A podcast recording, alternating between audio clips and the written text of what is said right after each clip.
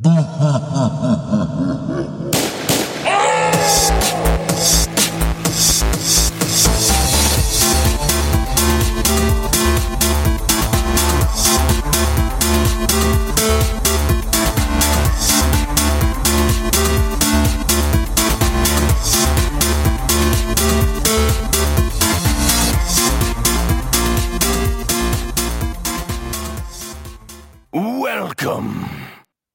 Herzlich willkommen zu einer neuen Episode des Play Together Podcasts und damit zum zweiten Teil unserer Berichterstattung zur E3 2017.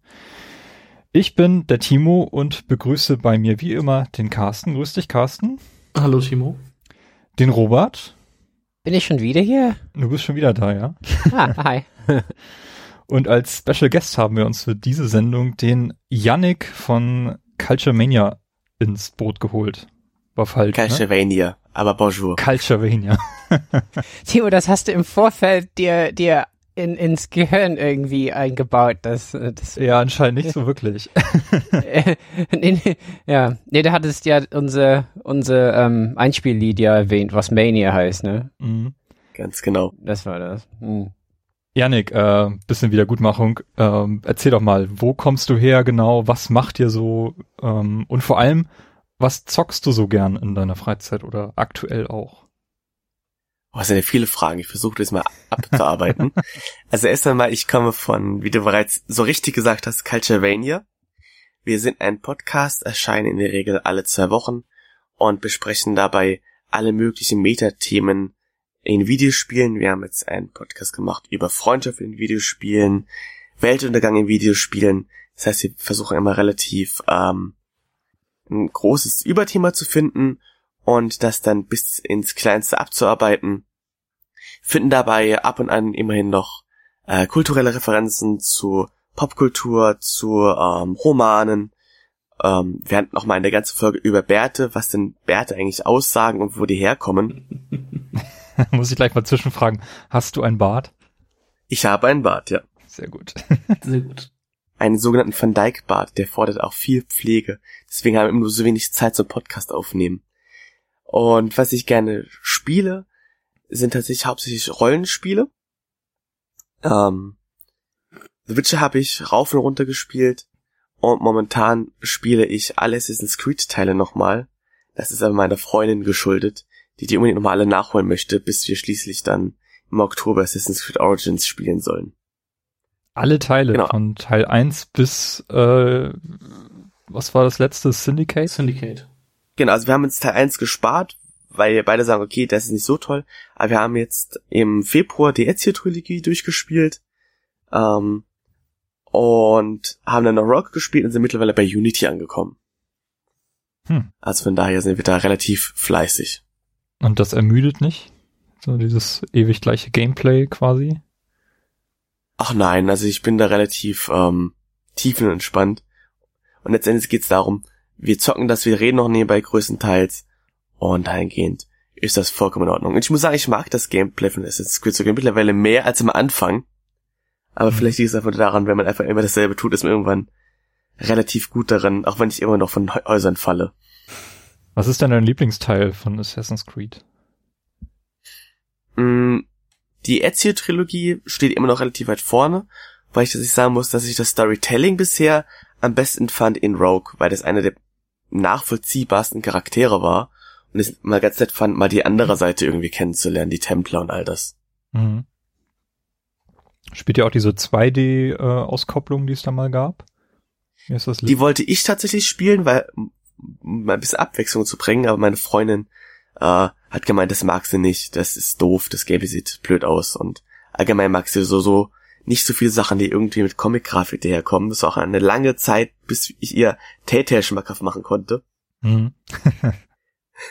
Aber mittlerweile funktioniert das alles auch ganz gut. Sehr cool. Ja, wir haben in der letzten Episode bereits äh, uns mit dem Material beschäftigt, was auf der EA-Konferenz gezeigt wurde, was beim Microsoft zu sehen war. Bethesda hatten wir und äh, die PC Gaming Show. Ähm, frage ich dich nochmal kurz, würdest du dir oder wirst du dir eine Xbox One X holen?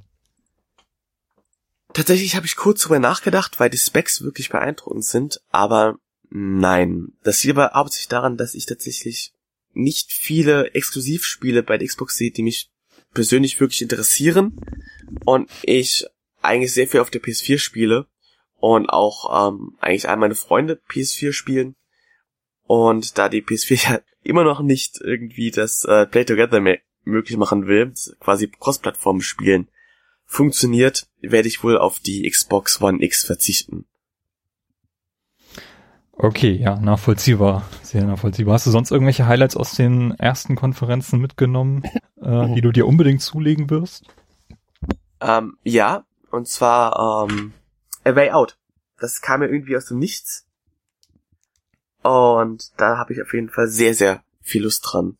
Und das wird sich auch geholt, sobald das rauskommt. Sehr schön. Okay, dann würde ich sagen, starten wir langsam mal durch. Ähm, Carsten, ich denke mal, wir fangen äh, chronologisch dann auch bei Ubisoft an. Ähm, mhm. Was haben wir denn dort gesehen? AKA Ubisoft. Ubisoft. Mit äh, neuem, neuem Logo, neu überarbeitetem. Das Logo, was aussieht wie der Kackehaufen-Emoji von oben fotografiert, oder? Ja. Äh. was böse Zungen behaupten, ja. Ähm, es fing an, dass ähm, diesmal nicht diese ähm, HR Tyler, hieß sie, glaube ich, auf der Bühne war, genau. moderiert hat, sondern der Yves Guillemot auf die, auf die Bühne kam, der Chef ja. Gründer von Ubisoft. Ähm, und das erste Spiel, was gezeigt wurde, war dann Mario and Rabbits Kingdom Battle, wo dann auch Shigeru Miyamoto mit so einem äh, komischen Blaster am Arm auf die Bühne kam und sich die beiden etwas über das Spiel unterhalten haben. Ähm, und ich muss sagen, ich war von dem Spiel sehr überrascht, also sehr positiv überrascht, weil das war ja im Vorfeld schon so ein, das, das Logo oder das Bild, so ein Bild geleakt äh, und dass das Spiel kommen wird und dann hat man ja jetzt erstmal Spielszenen gesehen und das wird tatsächlich so eine Art XCOM mit Mario und den Rabbits, was ja. ich sehr cool finde war das was ich auch mein erster Gedanke, als ich das gesehen habe. Das sieht frappierend wie XCOM aus. Aber super geil, oder? Also, wenn das nicht im Vorfeld geleakt wäre, dieses Logo, dann wäre das die Überraschung der E3 gewesen, glaube ich. Mhm. Und, ja, okay. aber immerhin, ähm, mit diesem Gameplay hat, glaube ich, niemand gerechnet. Und das ist nee. ein Gameplay, was wir noch nie im Mario gesehen haben, noch nie in Rabbits gesehen haben. Und jetzt gibt's ein Crossover äh, auf der Art, auf der Art und Weise, wie das einfach niemand erwartet hätte. Und ähm, das finde ich schon mal sehr, sehr cool. Es erinnert mich so ein bisschen an Super Mario RPG. Weil das, glaube ich, eins der, eins von drei RPGs hab, ist, was ich in meinem Leben gespielt habe. Aber auch sehr, sehr gerne. Das habe ich, glaube ich, sogar zweimal durchgespielt. Und ähm, so diese unkonventionelle Herangehensweise an das eigentlich äh, rundenbasierte XCOM-Gameplay jetzt mit Mario, das sagt mir auf jeden Fall sehr, sehr stark zu. Also ich war wirklich sehr angetan davon. Also ich finde die Idee auch auf jeden Fall cool, vor allem mag ich dieses bisschen ähm, Flachse, übertriebene. Die Rabbits sind ja sowieso schon spätestens seit den Minions ja, die denen ja sehr ähneln. Irgendwie gleich nochmal ein bisschen ins Bewusstsein gerückt. Und das Einzige, was ich noch nicht ganz verstanden habe, was zur Hölle war denn dieser komische Staubsauger, der vor Mario und den Rabbits gelaufen ist? Das habe ich auch nicht verstanden, wieso man nicht einfach Mario oder so als ersten Charakter steuert, sondern quasi diesen Roombar und dann alle Leute hinter dem herlaufen. Hm. Aber der hat im Kampf, glaube ich, auch noch irgendwie ist der wichtig oder so? Aber irgend, also irgendeine Funktion hat er auf jeden Fall noch. Aber ja, der hat sich bestimmt was bei gedacht, aber es sah halt sehr, es sah sehr befremdlich aus. aus. Ja, also es ist quasi im Kampf, glaube ich, nachher der Cursor oder sowas, aber es sah wirklich komisch aus. Vor allem hatte der nicht auch so Hasenohren? Ja, ja, genau, es sah aus wie eine Hasenstaubsauger. Ganz seltsam. Aber ja, ich werde mir das auf jeden Fall direkt zum Release kaufen, weil ich das wirklich sehr, sehr cool fand. Und das kommt ja auch schon bald, ne? Das ist, glaube ich, für August en Ende August, ja. Ich glaube 29. August oder 28. Mhm. In Japan kommt es erst 2018, wird aber tatsächlich auch hier in Europa, also in, bei Ubisoft in Frankreich entwickelt und ist schon seit drei Jahren äh, in Entwicklung. Also ist auf jeden Fall was ausgereiftes, nichts, was jetzt irgendwie schnell mal kommen soll, um die Switch so ein bisschen äh, Spiele zu liefern. Ja. Mhm. Ja, ist auf jeden Echt? Fall ein, eine meiner Überraschungen der E3. Also das ist, damit hätte ich nie gerechnet. Habt ihr mal was mit den Rabbits zu tun gehabt? Habt ihr da irgendwie mal was gespielt? Oh Gott, irgendwann mal ist schon ewig her. Ich weiß aber noch nicht mal mehr, welches Spiel das war. Also ich habe vor kurzem mal wieder kurz ausprobiert. Das gab's als Demo, dieses ähm, Rabbits TV für die PS4 mit der PS4-Kamera, weil ich nach Partyspielen gesucht habe. Aber ich habe relativ schnell gemerkt, dass es dann doch für vierjährige Kinder ausgelegt ist. Und das mag so ganz erheiternd sein, aber nach spätestens fünf Minuten ist das Spielsystem langweilig. Hm. Und seitdem kam irgendwie nichts mehr. Und jetzt, die, dass man die nochmal irgendwie sieht, hat mich dann doch überrascht. Ist auf jeden Fall viel Material jetzt da, um neue Amiibos zu produzieren. Tadam. Ja, die stimmt. ja auch schon angekündigt wurden. Ja. Ich glaube, ja, die Special Edition war, glaube ich, schon zu sehen, da ist einer bei. Ja, trotzdem, nee, finde ich auch ziemlich cool. Jetzt fehlt nur noch so ein Minion-Crossover und dann haben wir alles gesehen. ja. Bloß nicht. Aber ähm, wenn sie Raymond und Mario wirklich mal zusammen machen würden, das wäre cool.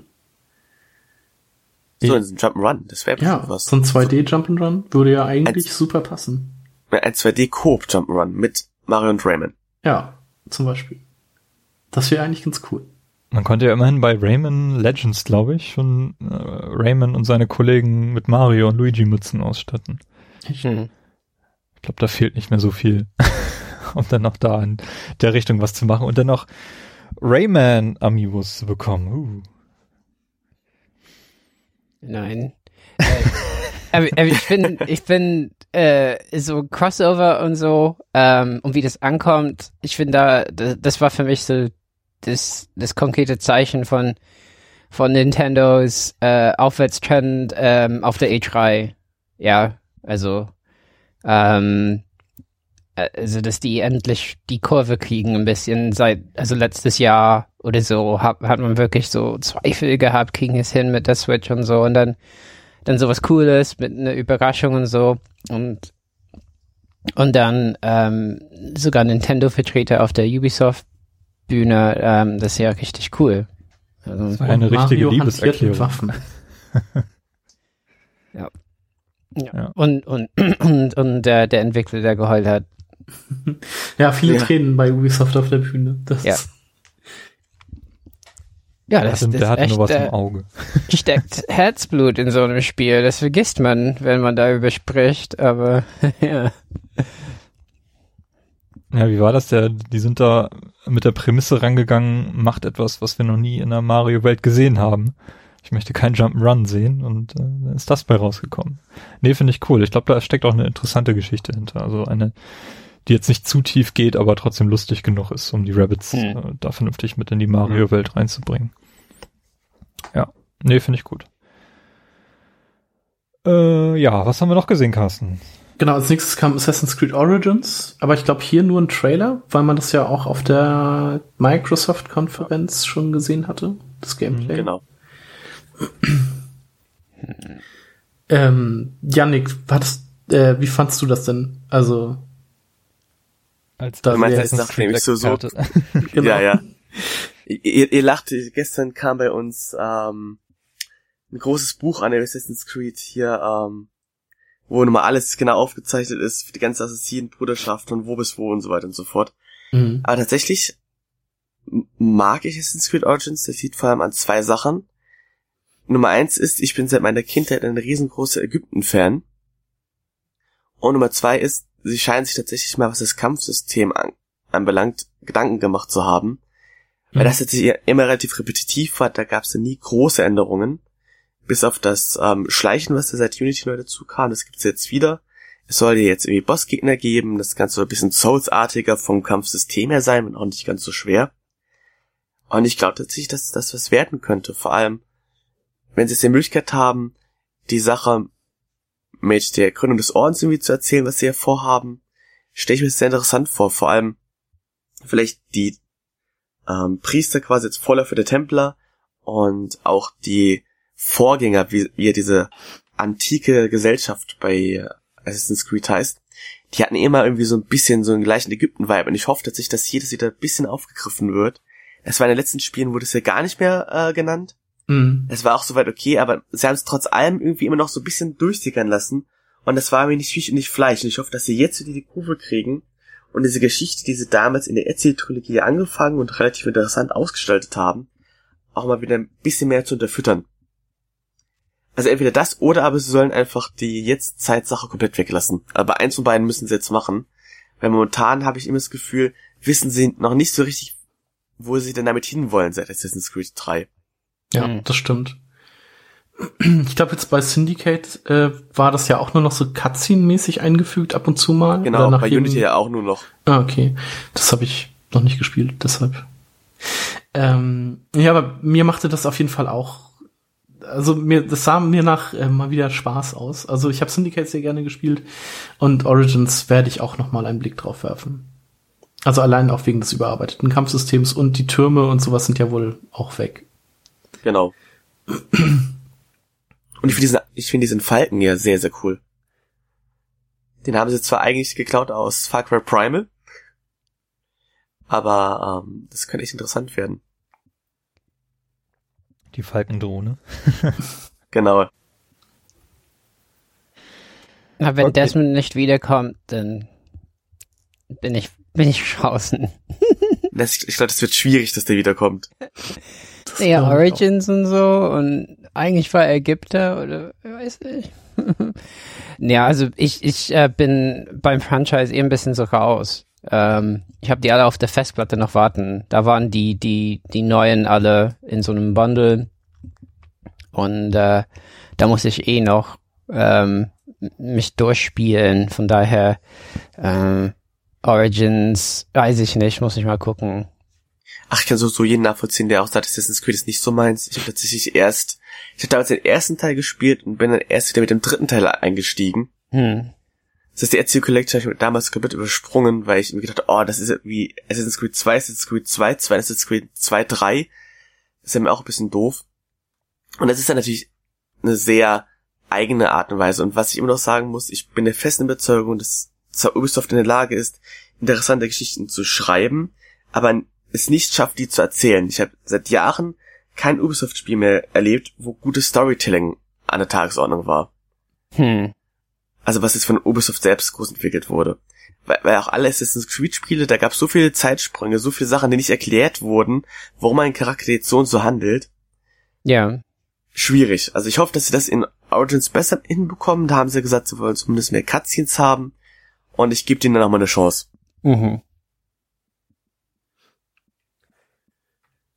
Naja, jetzt ja, ist auf jeden Fall ein wichtiges Spiel für die, ne? Also das, also für, also wenn das sich nicht nicht gut verkauft, ist schon wieder dann schnell so die Frage Assassin's Creed wohin und so. Also ja. ja. Sie hatten jetzt ja irgendwie zwei Jahre Pause seit dem letzten Teil für Origins und wir hatten mhm. ja schon in der letzten Episode gesagt, dass für sich, das für mich eigentlich in die falsche Richtung entwickelt, jetzt mit noch mehr Loot und Level-System und hast du nicht gesehen. Aber vielleicht haben sie ja auch in Sachen Storytelling irgendwie so ein bisschen Ansätze gefunden, wie man das auch in dieser Welt und mit dem dieser Open World, die du da ja im Grunde hast, ähm, besser verknüpfen kann, dass du da auch besser mitkommst. Was weiß ich, dass du irgendwie äh, Episoden hast mit was bisher geschah und so. Ich glaube, so mhm. könnte auch ganz gut helfen, aber weiß ich nicht. Ja. Habe ich in der Sicht jetzt nichts gesehen. Mhm. Mal gucken. Vielleicht beziehen sie auch die Welt mehr ein, so wie äh, Nintendo das mit Zelda gemacht hat. Mhm. Ja, äh, was mich äh, besonders beeindruckt hat, ist The Crew 2. Hm. Ich habe The Crew 1 leider nie gespielt, obwohl ich es damals, als es damals präsentiert wurde, auch sehr interessant war. Aber jetzt geht's ja noch mal drei Level weiter mit äh, Bootrennen und äh, Flugzeugrennen und das alles ja, ja. mit einer wahnsinnigen Optik. Äh, ich glaube, das muss ich mir auf jeden Fall mal ansehen, wenn es dann kommt nächstes Jahr.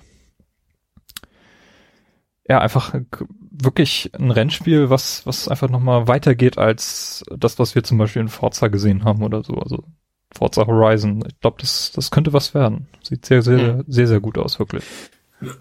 Mich hat das so gar nicht interessiert. Also es hat mich jetzt eigentlich auch nicht interessiert, weil ich kein großer Rennspiel-Fan bin. Da meine Freundin aber sagt, sie will das haben, holen wir uns das auch und ich bin mal gespannt. Aber ich muss sagen, ich fand auch den Ansatz ganz cool, dass man jetzt quasi irgendwie alles hat. Es war ja auch Ferrari drin, Offroad. Also es scheint irgendwie so einen ganzheitlichen Ansatz zu verfolgen. Mhm.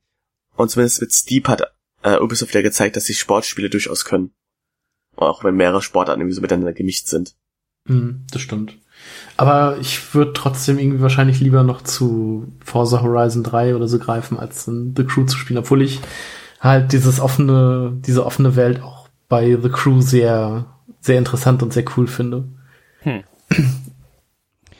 ähm, also, ich weiß nicht, ich habe Crew ähm, Teil 1 nicht so wirklich gespielt. Ähm, alles, was ich gehört habe, ist es aber so das Handling der Autos und so, also das Fahrgefühl nicht so ganz so toll war. Ähm, ja, im Vergleich zu Forza oder sowas. Und, ähm, also Forza-Reisen. Und ähm, das ist die Frage, ne? Also wenn die mehr so äh, Vehikel hinzufügen, inwiefern ähm, die dieses Problem in, bei den Autos gelöst haben oder einfach um Schiffen, um Schiffen oder Fliegen oder, ne? oh Mann. Nee, aber ähm, ich fand, ich fand, ich bin bei Timo, also ich, ich war so, wow, bei, beim Trailer. Also ich fand es wirklich gut gemacht. Ähm, also bei Crew 1 war es irgendwie, du warst so Undercover-Polizist oder Polizist, ne? Oder sowas. Und äh, da sind die ja, völlig weg. Nee. Oder? Also bin mir gerade gar nicht so sicher. Ich weiß auf jeden Fall, das war ja auch schon dieses hier ganz, durch ganz Amerika, also ein bisschen MMO-mäßig. Ja. Aber war da wirklich so eine Polizeisache dabei? Ich glaube, die gab es als DLC. Das, das kann sein, nicht okay. ursprünglich. Also ich bin mir jetzt auch nicht hundertprozentig sicher, aber ich glaube, man war einfach so ein Charakter, der eine, also eine Crew quasi auslöschen in Anführungsstrichen wollte, weil der Anführer davon den Bruder umgebracht hat oder so. Ähm, also das hat, mh. Hm. Ich bin mir aber nicht mehr hundertprozentig sicher. Aber ist Story wirklich so wichtig in einem Rennspiel? Nö, aber, aber das war halt, äh, und jetzt machen die dieses so, man ist da so Sportstar irgendwie, ne? Also, äh, mhm. so eine vollkommen andere Idee, ne? Also, also ich denke, Verfolgungsjagd oder so kann es ja geben, aber ist irgendwie so, man ist Sportstar und äh, kann aber alles. Also man kann fliegen und Rennen fahren und also äh, leicht absurd, eigentlich ganz cool. Ähm, ja, und es sah echt gut aus. Und in, in, in, in der Vorschau war es ja so, dann haben die am Anfang immer so, so Flugzeuge gehabt, die immer ganz nah an den Autos äh, vorbei sind. Da dachte man die ganze Zeit, ja, was heißt das? Wollen die uns sagen, dass wir das fliegen können? Ja, und irgendwann wurde deutlich, ja, irgendwie. Es ist schon ein bisschen so, das, als würde man Forza Horizon äh, spielen sagen, ja, stellt euch vor, man könnte auch im Flugzeug äh, sein, ähm, weil man ja auch diese äh, äh, äh, es gibt so eine so eine Verfolgungsjagd auf so ein Flugzeug, ne, wo man das überholen muss oder Hubschrauber oder so, ne? Ja, mhm. ja genau. Mhm. Also ja. ich fand bei The Crew 2 wurde, und ich weiß auch nicht, wie ich das beschreiben soll, es wurde im Trailer irgendwie für mich deutlich, dass sich das vermutlich gut spielen lässt. Und ich finde das immer sehr, sehr schwierig, wenn ein Rennspiel eigentlich toll aussieht, aber ich keinen Zugang zu bekommen, weil, ja. weil irgendwie das Handling nicht so gut funktioniert. Und das ja. ist so ein Problem, was für mich äh, die gesamte Need for Speed Serie seit 2005 hat oder so. Mhm. Also ich, ich komme einfach mit Need for Speed, mit dem Handling der Fahrzeuge nicht mehr klar. Und deswegen ist die Serie auch für mich komplett tot seit 15 Jahren. Mhm. Ähm, und hier bei The Crew sieht das, glaube ich, ein bisschen anders aus. Also ich weiß also nicht, das, vielleicht muss ich mir den ersten Teil auch mal ansehen. Was ich immer so schlimm fand, beziehungsweise bis zu dem Teil, den ich jetzt als letztes gespielt habe, das war, glaube ich, der, war das Most Wanted oder so? Also auch schon ein bisschen älter, aber diese Gummiband-KI, also das mhm. war ganz furchtbar.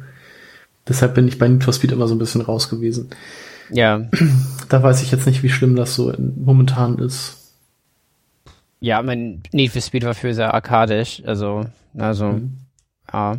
Ja, aber fand, fand das sieht gut aus. W wann kommt das nochmal raus? Äh, auch Crew 2?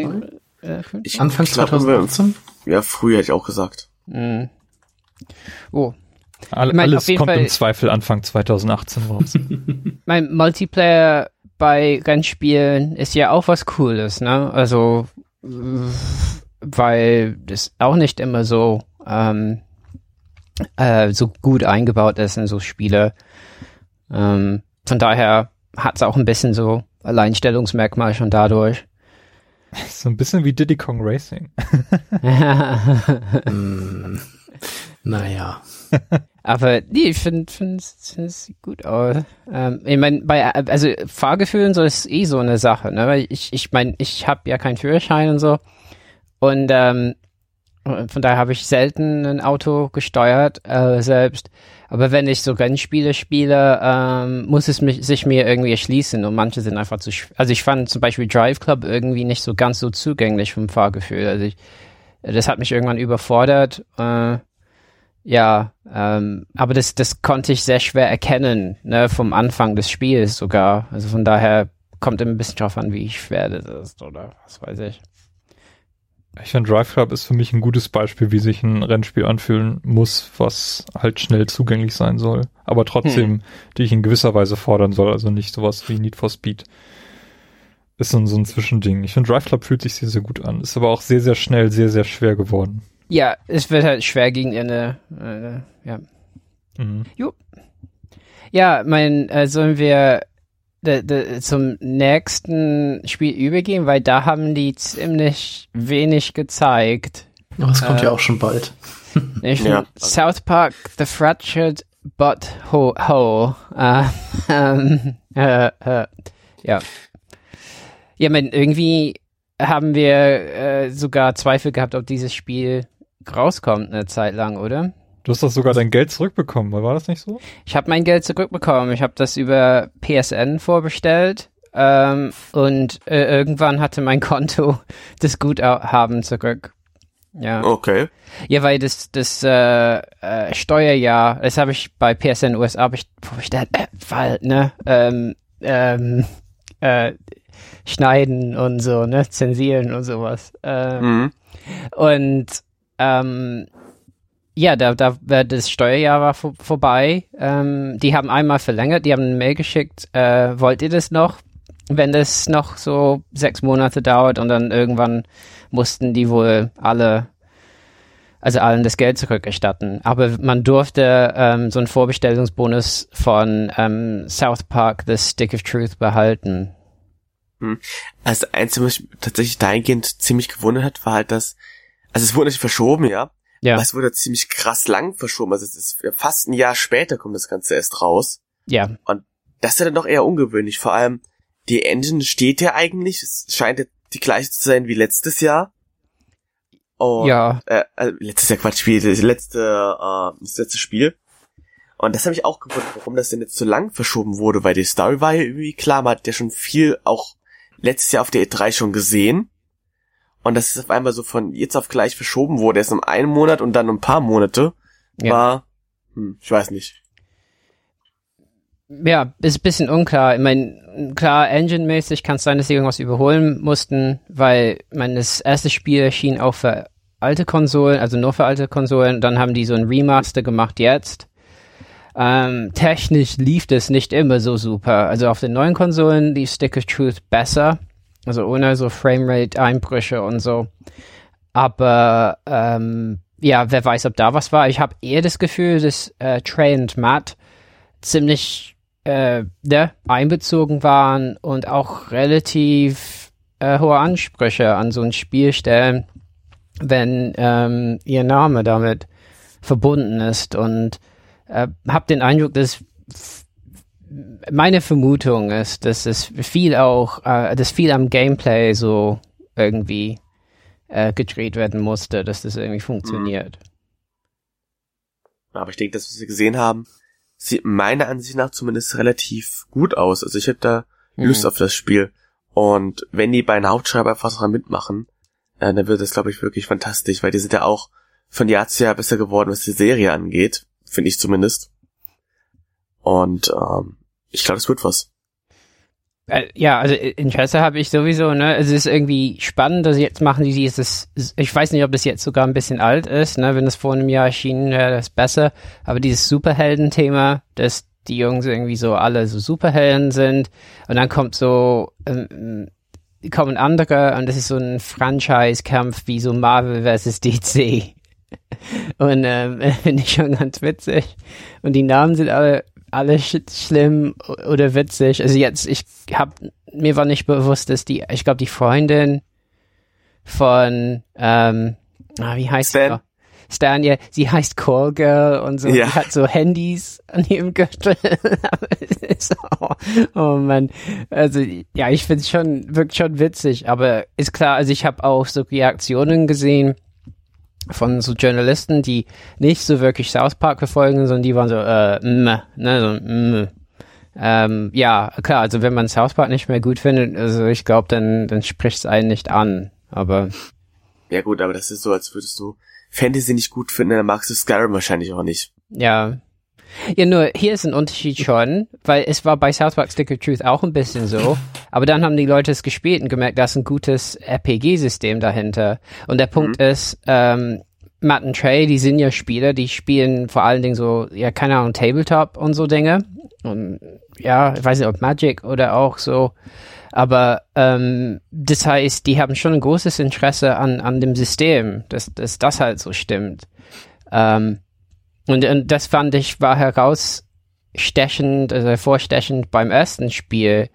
Ähm, mein, da war schon ein bisschen Tiefe drin. Ich meine, eine Folge war irgendwie äh, immer Geg Gegner am Ende des Kampfes zu Tode zu forzen. Und äh, weil das halt eine Möglichkeit war, aber das musste man irgendwie schon geschickt hinfädeln. So. ja. so. Oder sowas, ne? Ja, es ist schon interessant, ja. Aber die mussten wenig zeigen. Letztes Jahr waren die sogar auf der Bühne und jetzt, klar, sind ein bisschen. Ja. Ja, ja war nochmal so ein Lebenszeichen, würde ich sagen. Ja, genau. Bestellst du es dir dann nochmal jetzt, Robert, oder Nee, ich warte. Also ich bin bei Vorbestellungen sowieso ein bisschen, ja, einfach, nee. Also, aber ich werde es bestimmt holen. Ja, ja, da sind auch Vorbestellboni, muss ich mir überlegen, ja. Du es vorbestellen? Ja, da kriegt man Tauli, glaube glaub ich, ne, dieses Hand, dieses Handtuch. Alles so Freund oder so im Spiel, ich weiß es nicht.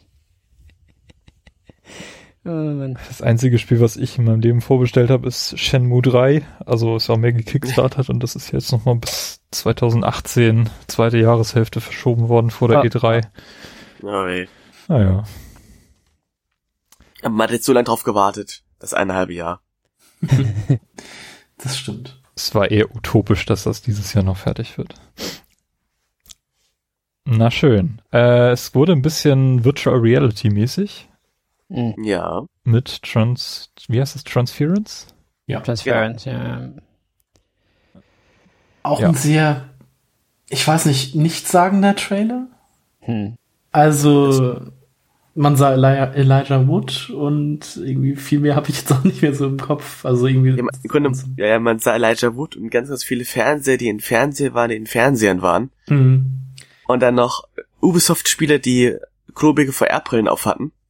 Also mir als ähm, wie ein Nerd, für dich schreibe ich auch noch nebenbei, geht zwar so ein bisschen das Herz auf, auch wenn ich leider genauso ahnungslos zurückgelassen wurde wie reingesetzt. Aber das scheint ja irgendwie ein ähm, Art Horror-VR-Spielfilm zu werden, was irgendwie die Grenzen zwischen Film und Spiel so ein bisschen verwischen soll. Also das ist das, was ich bisher irgendwie habe in Erfahrung bringen können. Das klingt natürlich auch ganz cool. Und zwar mit Elijah Wood. Ja. Aber der hat auch nicht mehr viel gemacht nach Herr der Ring, habe ich das Gefühl. Ach, ich habe äh, ihn sehr gemocht in, wie hieß das, Dirk Gentlys oder so, die Serie letztes Jahr auf Netflix. Ach Gott, mit, die mit dem Hund? Nee, Quatsch, das war eine andere. Es gab einen Hund. Dirk Gentlys holistische Detektei. Das hat mir auf jeden Fall sehr gefallen. Ähm, ja, und, und sonst, ja, in so kleineren Projekten hat man ihn ja schon immer noch mal gesehen, aber man assoziiert ihn ja doch eher mit Herr der Ringe. Ja. Ja, mal sehen, was draus wird. Vielleicht wird das ja mal ein Titel, der, sagen wir mal, Triple-A-Niveau hat und dann auch wirklich die VR-Zielgruppe targetet. Da fehlt ja noch auf jeden Fall nach Resident Evil 7 so ein bisschen was, was äh, die VR-Leute auf jeden Fall oder VR im Allgemeinen so ein bisschen vorwärts bringt. Und da finde ich es gut, wenn auch mal so ein großer Publisher was Neues versucht und nicht diesen Bethesda-Weg geht und versucht, seine bekannten Franchises da irgendwie mit einem Konzept au zu, äh, auszustatten, was dann ein bisschen VR halt macht, so wie Fallout und äh, Skyrim und Doom es gezeigt haben, ne? Also hm. ich glaube, da geht ja, also, was. Ja. Es stimmt schon, also was ich auch bisher in Erfahrung bringen konnte, ist einfach die pure Tatsache, dass fantastische VR-Spiele einfach von der Pike auf für VR irgendwie gearbeitet sind und auch mit diesen Fähigkeiten davon spielen. Also beispielsweise Okay. Resident Evil 7 war ja schon ganz gut. Das war ja so, so quasi so Crossplay ein bisschen, sowohl VR als auch normal. Aber für wirklich fantastische VR-Spiele muss es einfach von der Pike auf dafür konzeptioniert sein. Mhm. Alles andere kann Spaß machen, kann aber einfach nicht diese Sogwirkung entfalten. Ja, ja, würde ich genauso sagen. Ähm, ich weiß nicht, also es ist auf jeden Fall auch sehr gut, dass sie ein neues Franchise eben versuchen und nicht, äh, wie das bei Sony gezeigt wurde mit äh, Final Fantasy Fission, Oh Gott, ja. sondern dass sie wirklich was komplett Neues versuchen und das dann auch so groß aufziehen und dann auch Lust drauf machen, mal sowas auszuprobieren. Ähm, ich weiß nicht, ich finde, hab das Gefühl, dass wir immer noch zwei Jahre von dem Punkt weg sind, wo VR wirklich dann auch angekommen ist bei, bei den Spielern. Es ist einfach dieses Fischen im Dunkeln, so was funktioniert, was funktioniert nicht, was können wir machen, was können wir nicht machen und lohnt es sich da zu investieren oder nicht? Und ähm, ich glaube, das ist so einer der ganz wenigen Titel, wo man sagen könnte, ja, das geht so ein bisschen in die Richtung. Ich bin auf jeden Fall gespannt. Yep. Und Elijah, Elijah Wood ist sehr cool. Der macht echt coole Projekte. Ich finde ihn echt nett. Okay, äh, Skull and Bones hatten wir in der letzten Sendung auch schon ein bisschen besprochen, zusammen mit Sea of Thieves. Äh, ist quasi Assassin's Creed ähm, Piraten Offshore Gameplay äh, ausgekoppelt in ein eigenes Spiel. Hm. World of Warships meets Sea of Thieves. Genau. Ich fand das interessant. Ich mochte auch das äh, Schiffefahren in Assassin's Creed. Mhm. Aber tatsächlich weiß ich nicht, ob das Langzeitmotivation bietet. Ich bin auch schon auf vorne reingefallen, habe das ein, zwei Wochen lang gespielt und auch wirklich ausgiebig. Aber dann gab es halt immer keine mehr gehen, die man spielen konnte. Und es war halt ein Konzept, was halt relativ schnell sich irgendwie ermüdet. Hm. Ich habe auch bei Skull and Bones halt auch dieses Jahr, okay, Schiffchen versenken und dann muss er wegfahren mit der Beute. Also ich glaube, das wird jetzt ganz kurz einen Hoch haben. Das wird so einen Monat, zwei gehypt werden und danach wird es, glaube ich, in der Versenkung verschwinden. Da hat Ubisoft momentan ja leider ein Händchen für bei Multiplayer-Spielen. Ja, das also sehe ich ähnlich, muss ich Mhm. leider sagen. Auch wenn ich auch, also bei Assassin's Creed 4, die Seeschlachten mochte ich halt am liebsten von dem Spiel. Ähm, ja, ob sich das länger als Solo-Spiel trägt, ist dann halt die Frage. Hm.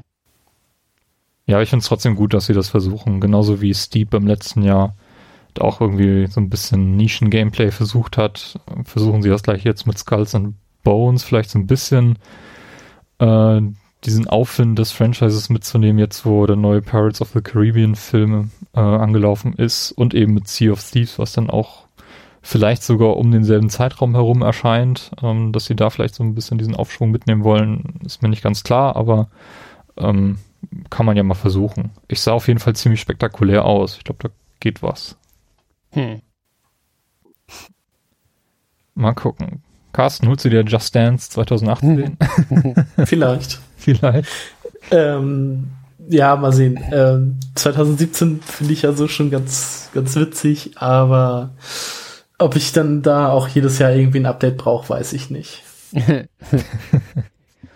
Äh, haben die, ich, ich habe das nicht mehr so in Erinnerung, haben die da was Neues drin, so an Künstlern oder irgend, irgend, irgendwas? Ich glaube, dazu wurde nichts gezeigt. Die haben einfach nur einmal kurz auf der Bühne getanzt und dann gesagt, ja, das gibt's auch. Mhm, genau. Okay. Also klar, es sind halt wieder, weiß nicht, 30, 40 neue Lieder und ich weiß nicht, ob die an Features oder so noch was Neues bringen, aber ähm, ich werde das mal im Auge behalten. Vielleicht ja.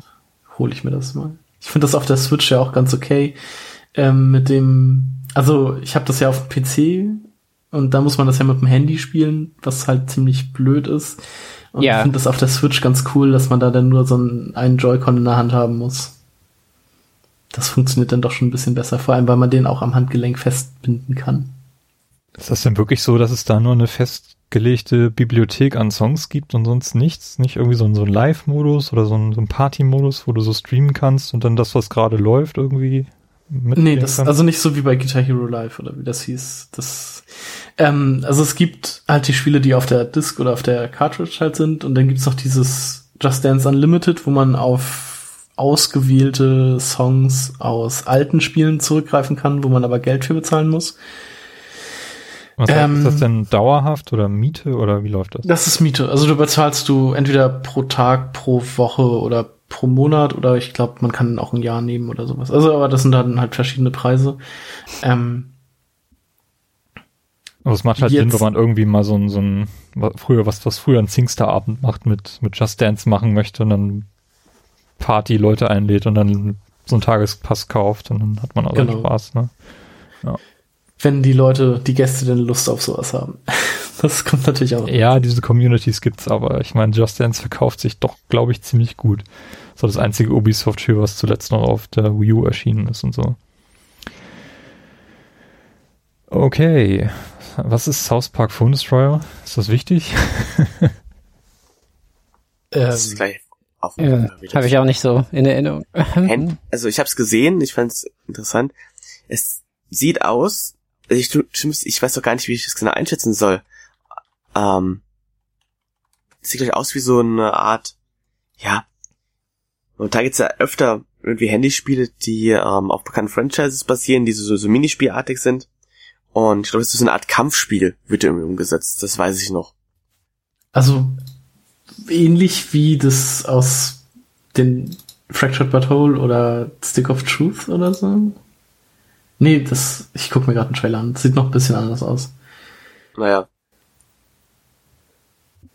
Aber so richtig mitbekommen habe ich das auch nicht. Also das hm. habe ich schnell wieder vergessen. Okay, dann machen wir gleich weiter mit dem Highlight. Starlink Battle for Atlas. es, es kommt für die Switch, das ist die wichtigste Nachricht ja, ja. des Tages. Wie werde ich wieder arm? ja, ja. Ich habe auch, mhm. hab auch schon getwittert, das ist irgendwie jetzt die Gelddruckmaschine von Ubisoft. Mhm. Toys to Life. Also, das ist ja Ubisoft Toronto? Ja, ich glaube schon. Äh, ähm, ja.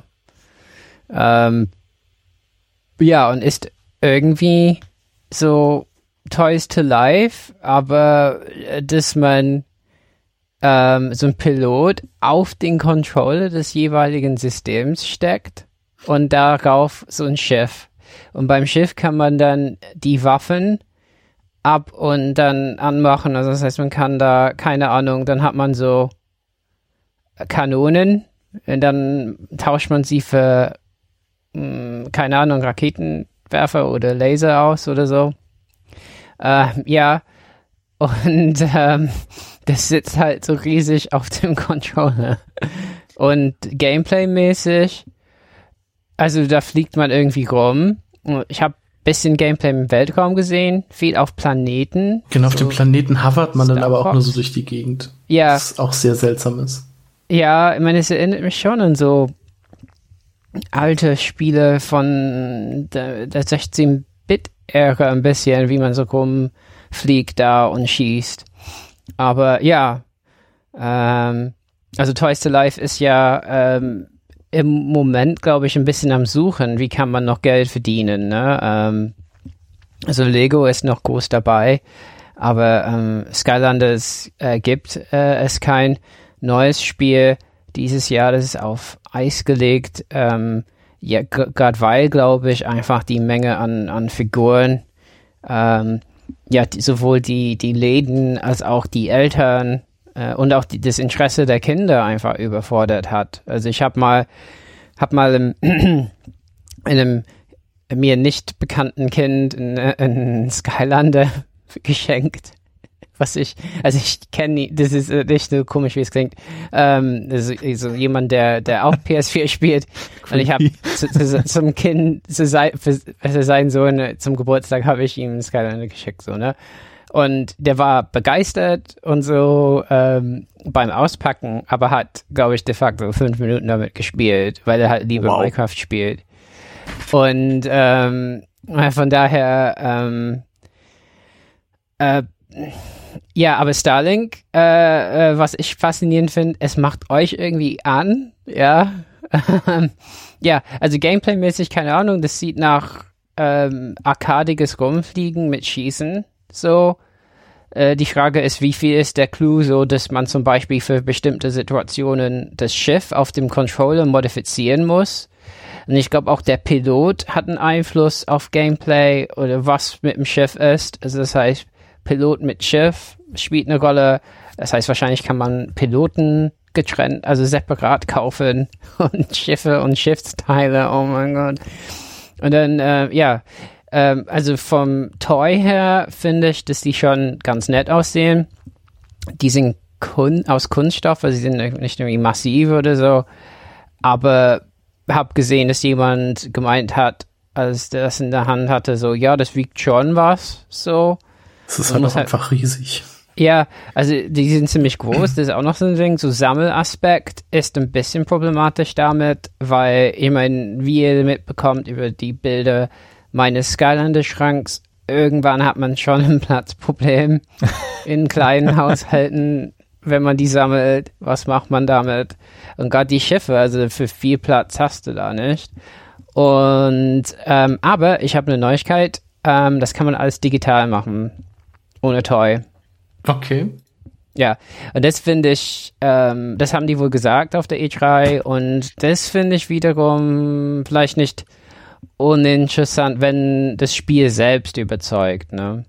Ja, also halt ich muss auch, ich muss ganz ehrlich sagen, das hat mich zuallererst vom Spiel selbst her ähm, beeindruckt. Also ich hatte gesehen, aha, das ist ein Switch-Spiel und aha, das ist ein Weltraumspiel, was so ein bisschen an No Man's Sky erinnert und ja. hast du nicht gesehen. Also das ist auf jeden Fall sehr interessant. Da waren meine mhm. Augen dann offen.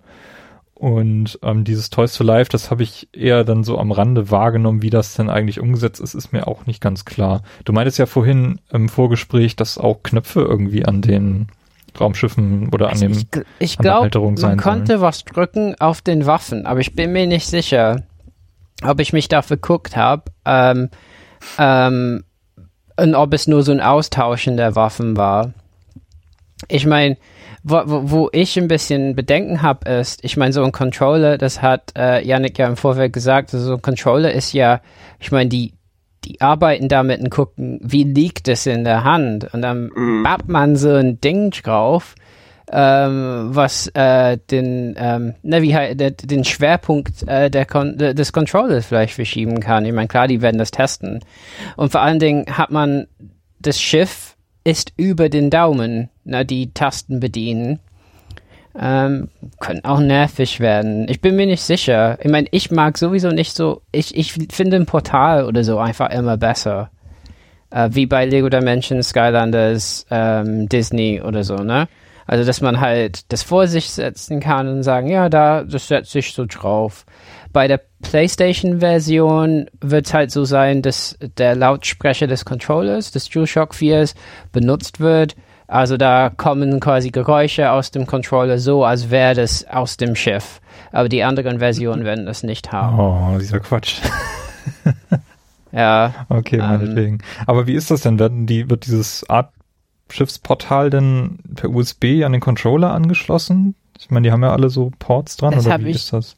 Das habe ich nicht, nicht wirklich erkennen können. Weil Obwohl bei dem, bei dem Wii U, äh, Quatsch, bei dem Switch Grip ist da kein Port dran, glaube ich. Ich meine, bei der Switch könnte ich mir vorstellen, ich meine. Dass es über NFC geht vielleicht. Ja, also, die haben ja also da, da macht es am, am ehesten Sinn, ne? Also bei der Switch überhaupt, weil da ist halt ein NFC-Ding in, in den Controllern, aber bei den anderen muss das irgendwie.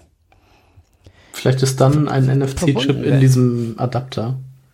Man, man hat bei den Controllern der anderen ähm, Plattformen hat man ja ähm, im Controller nicht nur einen Kopfhörereingang, sondern so einen anderen, ne? Für äh, Peripheriegeräte. Naja, die haben ja beide USB-Ports, ganz normale. Ja. Ja, aber wenn du den USB-Port, da könntest du nicht mehr laden. Wenn du nicht Musst du das?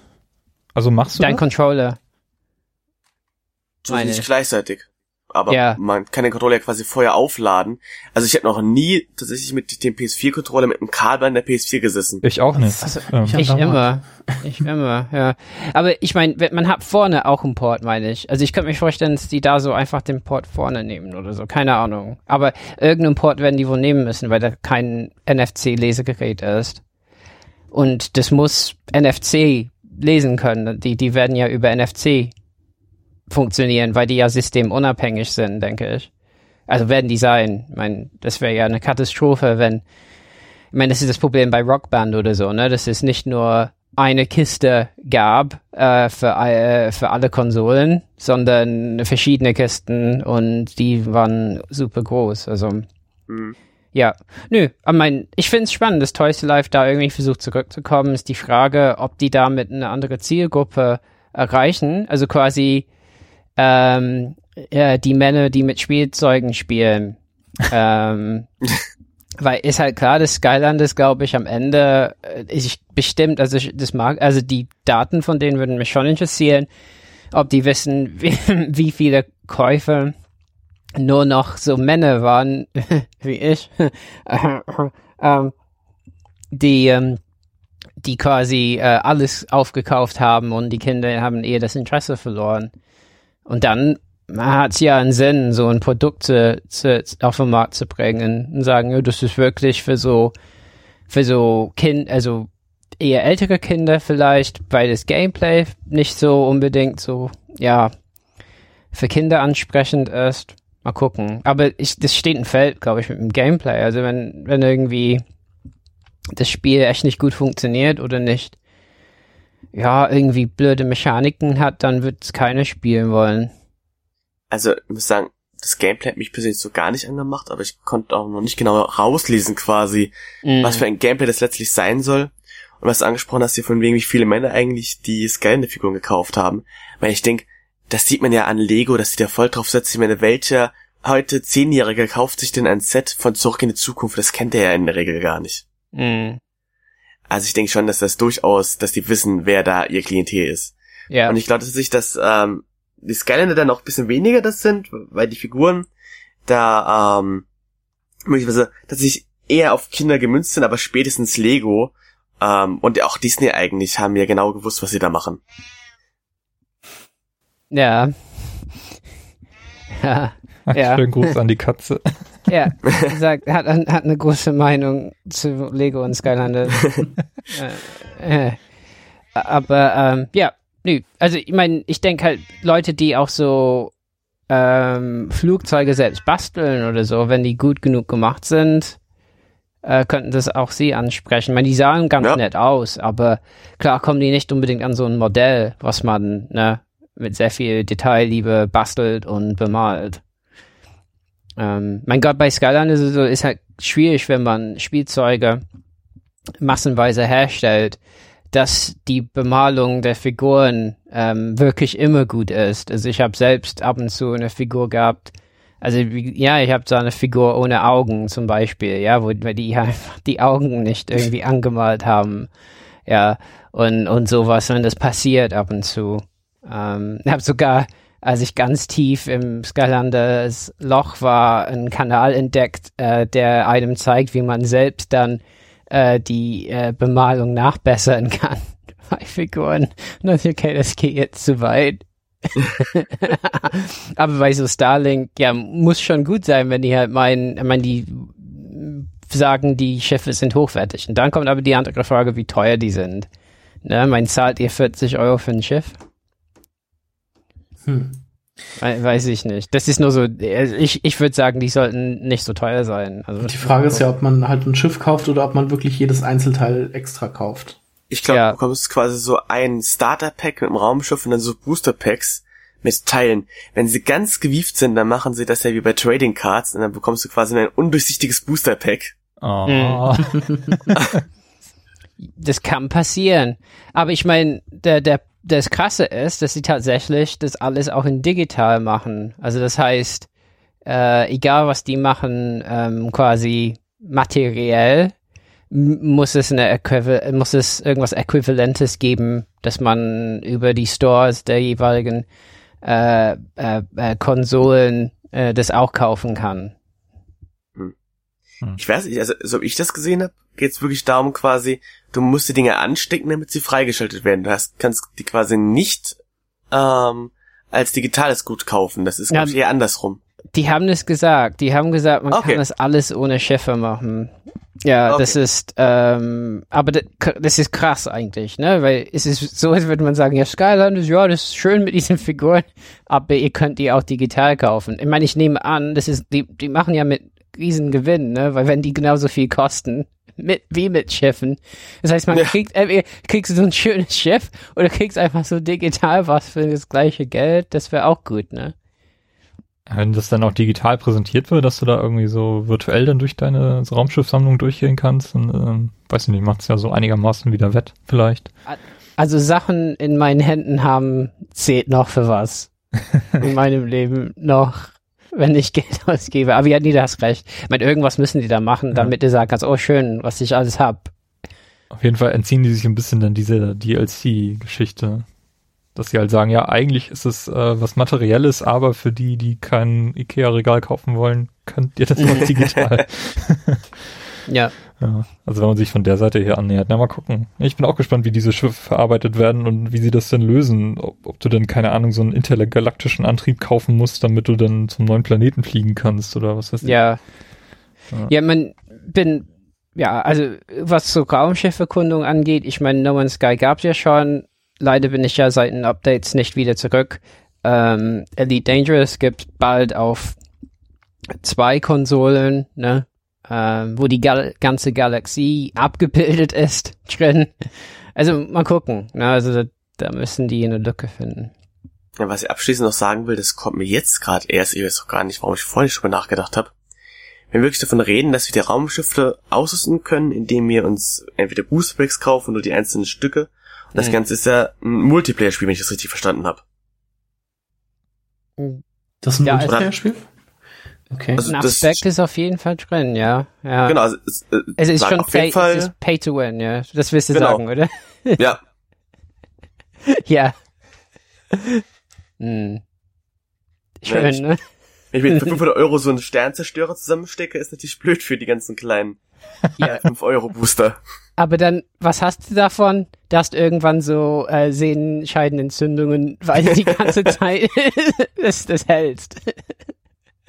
Also ja. gleicht sich dann aus. Man muss das Opfer bringen können. Ja. ja, ist voll recht, ja.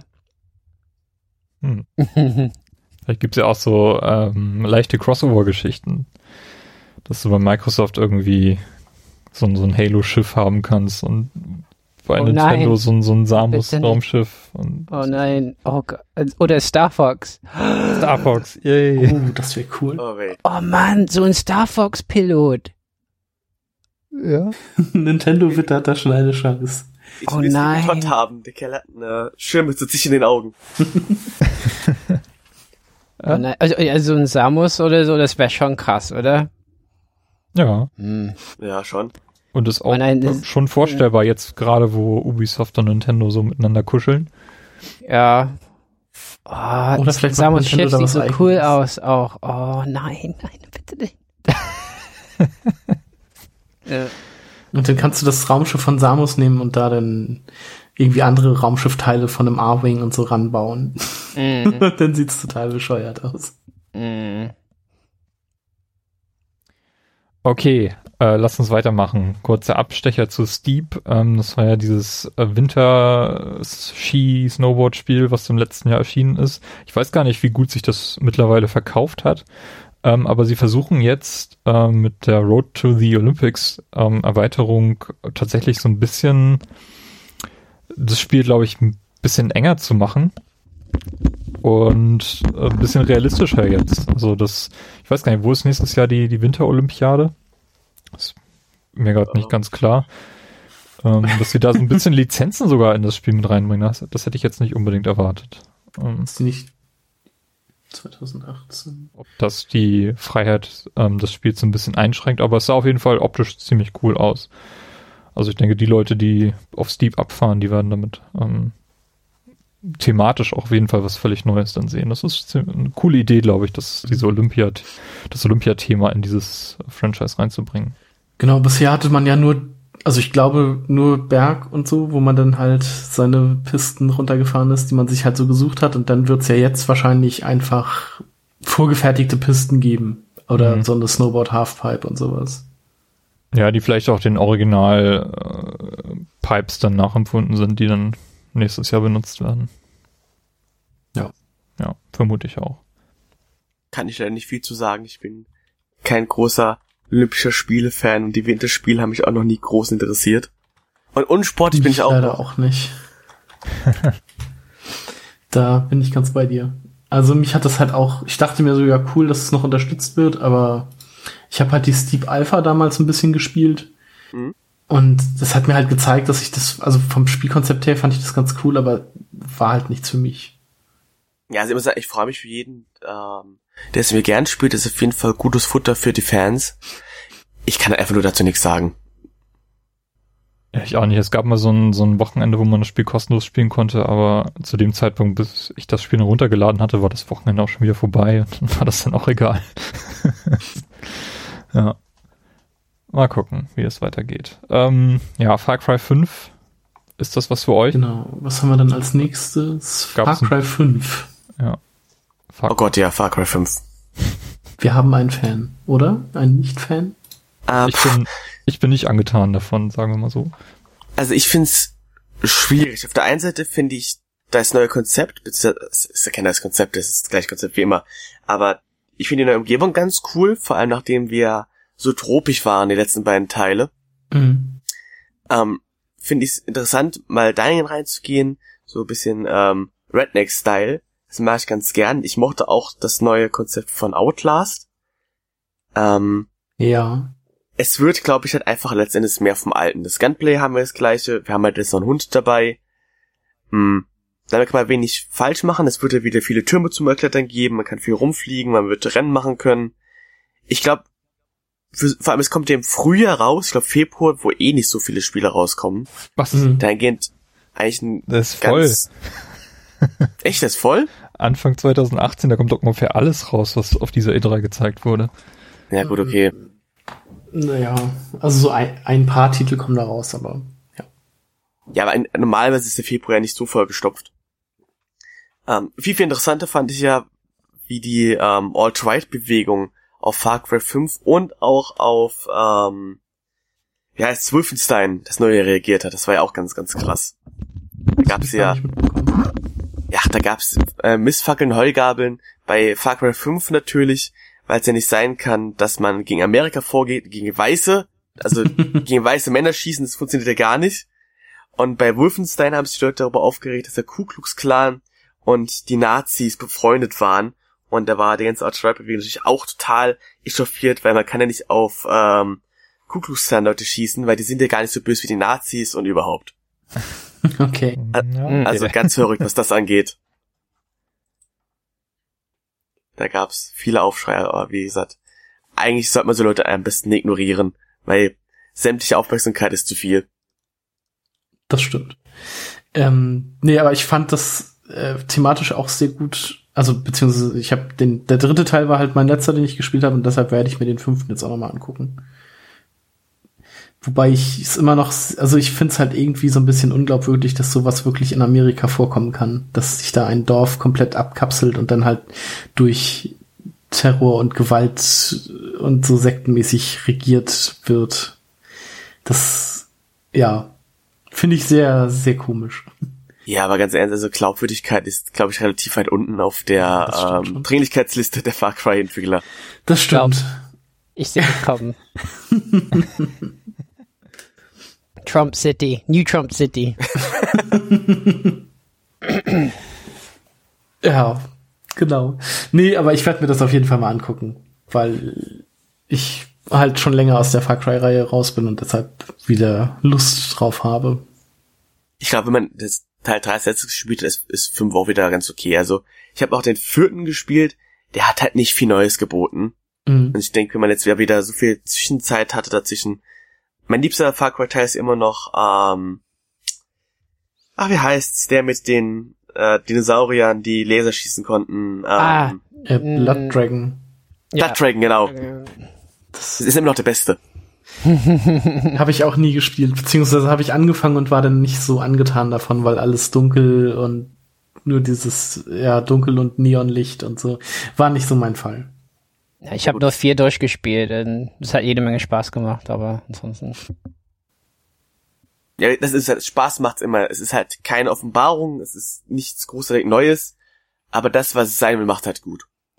Das macht halt so viel gut. Ich meine, ich spiele gerade Wildlands ähm, und ich muss halt sagen, im Unterschied dazu Far Cry 4, die Waffen waren interessant und wenn ich da irgendwie so ein Camp gefunden, so ein Lager irgendwie gefunden habe, wo Gegner waren in Cry 4, ähm, war es viel interessanter, wie gehe ich da heran. In den Wildlands habe ich immer das Gefühl, dass äh, dass das äh, nicht so organisch ist, also äh, wie ich da äh, die Leute äh, nacheinander ausschalte. Ähm, also Far Cry finde ich da schon ein bisschen besser. Aber die, die sind ja, ähm, äh, mein spieltechnisch überholen die ja viel in fünf, ne? Also von daher mal gucken. Ja. Das Gefühl bei Ubisoft sind so zwei Leute, die hören so ein bisschen, was die Community alles anzumickeln hat und in der nächsten Saison, in der nächsten Spielesaison setzen die das alles um. Das war ja im letzten Jahr so diese Geschichte. 2015 sind sie dafür kritisiert worden, äh, dass die Spiele nicht so aussahen, wie sie auf der E3 präsentiert wurden. Dann haben sie im letzten Jahr das dann so gemacht, dass sie dann überall Live-Gameplay gezeigt haben und auch immer betont haben und auch nochmal extra hingeschrieben haben während der Demo, das ist jetzt wirklich alles live von Konsole XY gespielt. Ja. Und ähm, ja, dieses Jahr ist das halt diese, diese Kritik an der Ubisoft-Formel gewesen, dass die irgendwie mal überholt werden muss und das versuchen sie jetzt deutlich zu machen mit Assassin's Creed Origins und eben Far Cry Ja. 5. Aber es Ja. ist ja nicht das Schlechteste, wenn die Leute mehr auf die Community hören. Nee, klar, natürlich, finde ich auch gut. Aber ich finde bei Ubisoft, das kann man das immer, es ist fast schon so ein, so ein, so ein Beispielfall für die Uni, wo du das irgendwie deinen Studenten erklären kannst, wie Ja. Firmenpolitik funktionieren kann. Ach, ich finde sowieso, dass, dass Ubisoft eigentlich nicht so schlecht ist, wie es oft gemacht werden. Nee, und gerade in diesem Jahr, also es war ja, ähm, ein Highlight haben wir jetzt ja gleich noch zu besprechen, ähm, aber das war auf jeden Fall eine der spektakulärsten Ubisoft-Präsentationen, vielleicht, wenn nicht sogar die spektakulärste, die wir je gesehen haben von denen. Also Mr. Caffeine hätte es besser machen können, aber äh, na. Mr. Caffeine. Wer? Vor ein paar Jahren hatte, hatte, hatte Ubisoft moderiert. Ich erinnere mich nicht.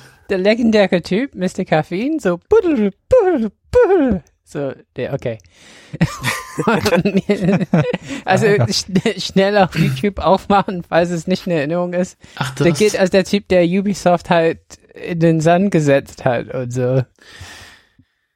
Äh, nein, erinnere ich mich nicht mehr. Jetzt, wo ich sehe, ja, aber Ja. war mir komplett aus dem Gedächtnis. Also, wenn man es, also Yves Guillemot oder so ist natürlich, also Yves Guillemot nehmen und wirklich, also die, die lernen, ja. Und das ist auch gut, weil ich meine, muss sagen, ähm, genauso wie ich ab und zu einen Veggie Burger bei McDonald's hole, äh, ist so Ubisoft Fast Food Spielen äh, etwas, was ich mache. Also ich, wie gesagt, hab Wildlands und so, ne? Und ist nicht alles schlecht. Also es waren schon einiges sehr gut. Bin froh, dass wir ähm, ja lernfähig sind und ja ein Highlights hatten die auf jeden Fall auf diese Konferenz. Und ich drücke Ihnen die Daumen, dass sie nicht übernommen werden. Oh ja, das ist ja spannend. Das wünsche ich mir auch, dass äh, Vivendi da keine Chance hat. Ja. Wie krass, ne?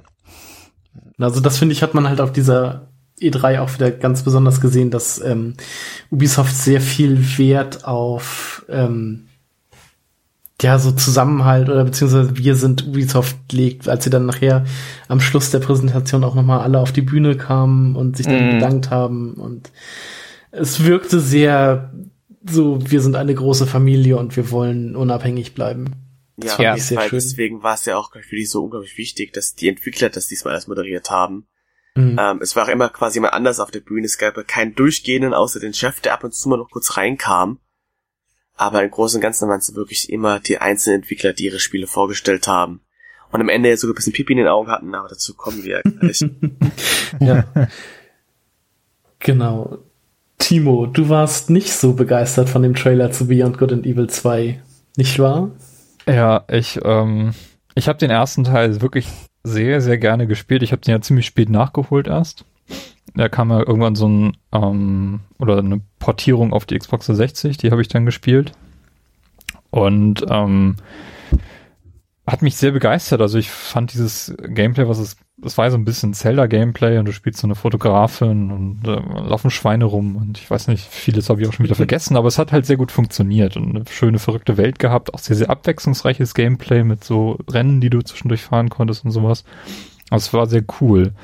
Und mhm. dann war dieses, ähm, dieser, dieser, dieser Render-Trailer, den wir jetzt hier gesehen haben, der meinetwegen, oder meiner Meinung nach den, den Look des ersten Teils überhaupt gar nicht mehr einfängt. Und ähm, da, da tat ich mich sehr, sehr schwer mit, mit dem, was ich da gesehen habe, das mit dem Beyond Good and Evil Franchise zu verknüpfen. Also wir haben jetzt einen Trailer zu Beyond Good and Evil 2 gesehen, das ist endlich enthüllt worden. Das ist ja, glaube ich, fast zu jeder Ubisoft-Konferenz ähm, als, Ge als ähm, Geheimtipp gemunkelt worden, dass sie das zeigen werden. Jetzt haben sie es endlich getan, 15 Jahre später.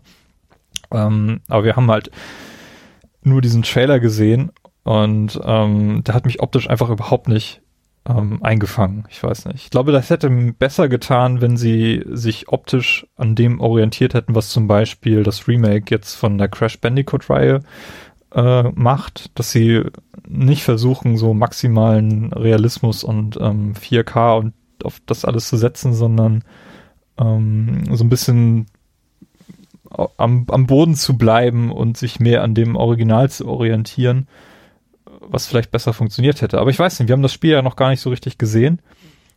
Kann ja natürlich alles noch werden, aber ich war bei Beyond Good and Evil 2 eher bin so, was haben sie mit dieser Reihe gemacht oder was, was soll das werden? Hm, da bin ich voll bei dir. Also ich habe auch diesen Trailer gesehen. Ähm, haben jetzt gedacht, ich Trailer gesehen habe, Moment mal, ist es das? Und dann kam diese komische Affe. Ich sagte, nee, Nee, das kann es nicht sein. ähm, sowieso, ich muss sagen, also das ist zwar dünnes Eis, das habe ich auch bereits bei uns im Podcast gesagt, bei Culturevania.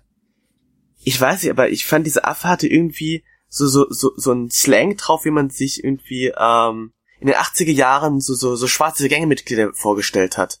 Mhm. Und das hat mich persönlich irgendwie total gestört. Weil ich halt nicht wusste, was ich mit diesem ähm, Ding anfangen sollte. Und wie du schon gesagt hast, dann ist es auch so ein Hyperrealismus. Und dadurch sieht auch das Schwein irgendwie auf einmal sehr eklig aus, statt wie das Schwein im ersten Teil so Best Buddy. ähm, ich, ich weiß nicht, also ich habe jetzt gelesen, die Gamester hat anscheinend schon erste äh, die erste Tech-Demo sehen können. Ja, ich habe mir das vorhin angeguckt. Das ist ja so ein Interview mit, äh, wie heißt der? Ich, ich weiß genau nicht mehr. Heiko Klinge? Nein. Genau, ja. Oder nee. Doch, ich glaube, ich glaub, es war der Klinge. Jedenfalls ähm, soll das ja auch so ein bisschen Open World sein. Du kannst quasi ähm, vom Planeten starten und ins Weltall fliegen, andere Planeten erkunden. Die haben anscheinend ein ganzes Universum, haben sie gesagt, haben sie irgendwie simuliert und so. Und das klingt zwar super toll, aber ich bin total skeptisch, wenn ich mir überlege, dass ja so Sachen wie Star Citizen das auch versuchen und da schon seit Jahren mhm. dran hängen, mhm. weil es einfach so ein komplexes so ein komplexer Sachverhalt. Ist alles zu simulieren und zu emulieren. Und dann ist noch Story dahinter. Und du kannst den Charakter irgendwie komplett selbst gestalten und, und entscheiden, ob das ein Hybrid sein soll, wie der Affe und das Schwein oder der normale Mensch. Mhm. Also es klingt alles super spannend, aber Und man kann ja irgendwie auch noch sein Raumschiff selber gestalten und ja, das auch noch. Äh, dann irgendwie so eine Crew anheuern oder sowas, glaube ich und hat dann auch noch mehrere Raumschiffe zur Verfügung, dass man halt irgendwie dieses große Mutterschiff hat, wie man das im, im Trailer zum Ende gesehen hat, und daraus dann noch irgendwie mit so einem kleinen Kampfraumschiff äh, rausfliegen kann, um dann irgendwie Raumschlachten zu machen. Ja, oder mit diesem Jet-Moped, das sie ja auch im ja, genau. gesehen haben. Genau, oder damit. Ähm, es wirkt alles sehr, ja, sehr seltsam, aber ich habe da schon so ein bisschen Bock drauf muss ich sagen. Also Und es, es gibt auch irgendwie einen Koop-Modus, glaube ich. Ja, das, ich. das, das auch noch. Also wenn's das alles wird, was wir versprechen können, das echt geil werden. ich hatte nur momentan so ein bisschen Bauchschmerzen, weil sie irgendwie so viel verspricht. Ich denke so, das kann ja gar nicht alles funktionieren. Mhm. Also sagt so durch deine Kritik mir dieses, also momentan das Gefühl, sie machen im Grunde Spielspaß das Spiel. Wegen so alles, was mal Spiele irgendwann gemocht haben, packen wir Beyond Good and Evil 2 rein, weil es alle erwartet haben. Und 4K. Ähm, also entweder wird das eins der besten Spiele dieser Generation, oder aber es wird ziemlich schnell in Vergessenheit geraten dieses Jahr. Es gab mal ein saugutes Spiel, das hieß Beyond Good and Evil, und dann kam 15 Jahre später der zweite Teil, und über den reden wir nicht. Also ich bin sehr gespannt. Ich freue mich da tierisch drauf. tierisch. ich bin wirklich sehr gespannt, was sie aus dem Spiel machen. Also ich finde es auf jeden Fall gut, dass sie das Franchise jetzt wiederbeleben wollen, denn Beyond Good and Evil 1 hat ja damals einen ziemlich ähm, ja, leidenschaftlichen Launch hingelegt, ist auf allen Plattformen erschienen, die es damals gab, aber hat sich kaum verkauft. Mhm. Und insofern ist es auf jeden Fall gut, dass, dass sie das Franchise jetzt wiederbeleben und auch anknüpfen an das, was es damals gab. Ähm, gucken, wie das dann letztendlich aussehen wird. Ähm, und wie gesagt, es ist ein sehr, sehr gutes Spiel. Das kann man auch immer noch heute noch sehr gut spielen. Ihr könnt es, glaube ich, auf der Xbox One ähm, euch holen durch die Abwärtskompatibilität. Ja. Und es ist wirklich ein sehr, sehr gutes Spiel, der erste Teil. Also schaut ihn euch an. Ob genau, man denn da Lust auf den zweiten Teil bekommt, das weiß ich nicht. Jedenfalls, hm. ja. Es ist ich ja bin, auch ein Prequel, das einige Jahre vor dem ersten Teil spielt. Was übrigens auch eine Frechheit ist, weil der, der erste Teil im Cliffhanger endet. Mhm. Ja. Das, ist, das lösen wir nicht auf, wir spielen 100 Jahre vorher. ja. Aber vielleicht kommt dann ja auch irgendwann nochmal der richtige zweite Teil, der dann die Story des ersten fortsetzt. Ja, ich glaube, dann machen sie erstmal ein Remake vom ersten. Soll mir auch recht sein. okay, ich würde sagen, das war's zu Ubisoft. Ja. Mhm springen wir rüber zu Sony, die ihre Konferenz ähm, nach unserer Zeit mitten in der Nacht gemacht haben. Ich bin extra dafür aufgestanden. Ich habe äh, am nächsten Morgen geschaut. Ich habe sie auch live geguckt. Ich hatte wieder erwartet, dass es so eine Zwei-Stunden-Sendung wird, äh, wie beim letzten Jahr, mit Highlights ohne Ende. Und ähm, das war ein bisschen anders dieses Jahr. Es ging ein bisschen länger als eine Stunde. Und einiges wurde auch schon in der, in der Pre-Show gezeigt. Ich glaube, da gab es Nino Kuni 2 einen Trailer zu sehen. Da gab's Knack 2, was ja auch bald kommen schon soll, und ähm, Gran Turismo Sports. Also alles die Titel, die 2017 erscheinen oder größtenteils, die sind dann schon in der Pre-Show gezeigt worden. Und die Show selbst ähm, war ein bisschen anders, als wir das eigentlich gewohnt sind. Es gab kaum irgendwie äh, Personen, die auf der Bühne standen und was erzählt haben. Es war mhm. überwiegend ähm, Trailer-Show. Aber das war ja dieses Jahr generell sehr oft so. Also bei Bethesda war das ja auch. Mhm. Und bei Microsoft gab es ja auch sehr lange Pausen, sage ich mal, also wo nur Trailer oder Gameplay gezeigt wurde und nicht jemand auf der Bühne war. Ja, aber hier ist wirklich auch fast gar nichts gesagt worden. Ne? Mhm. Es gab diese hübsche Eröffnung ähm, mit Bisschen diesem John Layton. Ja, mit diesem mit diesem äh, was war das denn für ein, für ein Ensemble, was da gespielt hat vor diesem Wasserfall? Äh, Auf jeden Fall sehr, sehr hübsch gemacht. Ja, ja, sehr cool, ne, für Uncharted, ne, und, mhm. ja. Erinnere ich mich gar nicht mehr dran. Ich, ich finde find das schon schön, dass sie zwei Jahre hintereinander mit Live-Musik eröffnen. Äh, weil letztes Jahr hatten wir ja klassische Musik für God of War. Mhm. mhm. Und, und dieses Jahr äh, dieses orientalische äh, und äh, Ach, nee, das finde ich, das finde ich super schön. Also ähm, ich finde, man da, darf durchaus etwas kulturell unterwegs sein, ne? Äh, Sprichwort Hashtag Culturevania. also, weil wenn es um Spiele geht, also wir, wir ja, und das, das, das fand ich gut gemacht. Hat das haben wir jetzt ja fast, gefallen. das haben wir ja fast überall gesehen jetzt. Ne? Microsoft hatte bei Ori diesen äh, Klavierspieler auf der Bühne. Mhm. EA hat mit den Footballspielern, die da getrommelt haben, eröffnet. Und bei Ubisoft, okay, da gab es das übliche Just Dance. Und hier jetzt eben. ich ich fände es schön, wenn wir ein bisschen wegkämen von, mein, ich glaube, die Spielebranche muss sich auch wandeln, weg von Spiele, ja, äh, geil, äh. so, sondern, weil es sind, sind ja nicht nur ja äh, jugendliche Männer, die spielen. Das, das ist ja breiter. Also gerade durch Handyspiele. Also da, da könnten, also ich, ich fände schön, wenn es bisschen weniger Testosteron äh, äh, äh, äh, äh, zu, äh, zu riechen gäbe, also die Pheromone auf der Bühne, sondern halt ne, ein bisschen so breiter kulturell. Ja. Bin ich voll bei dir. Vor allem, wir wollen ja nicht irgendwie, dass jetzt Spiele nur noch äh, T-Grenzen sind, während man sich ähm, drei Klicks auf einer Leinwand ansieht und darüber philosophiert, was denn der Künstler gemeint haben könnte. Mm. Aber vielleicht eins von 20 Spielen, die das macht, wäre schon ganz schön. Mm. Okay, ja, eröffnet wurde die Konferenz mit zwei Spielen oder mit zwei Erweiterungen oder Spin-offs zu, zu spielen. In einem Fall Uncharted Lost Legacy, was glaube ich direkt an Uncharted 4 anknüpft. Es war aber auch ja. schon bekannt. Erscheint auch schon im August, also. Aber könnt ihr mir gerade helfen, ja? Hm? Ich war damals so bescheuert und hab mir digital ja das Nonplus Ultra Du bist ein Idiot Paket geholt von Uncharted. Ja. Und ich glaube, ich besitze Lost Legacy damit schon. Ernsthaft? Oder? Das ich weiß ich nicht. nicht, gar nicht. Es ist ja ein Standalone-Spiel äh, quasi. Ja, äh, okay. Ich, äh, ich habe da auch keine Ahnung. Ich weiß nur, dass es halt ja eine, ein Spin-off zur Hauptreihe ist. Ja, und ich ja, habe hab von, gleichen. Ich habe von Naughty Dog äh, bisher nur ein einziges Singleplayer-Add-on gespielt. Das war das ähm, von The Last of Us. Mhm. Left, super. Left Behind hieß es, glaube ich. Mhm. Und das war der Knaller. Das war fast besser als das Hauptspiel.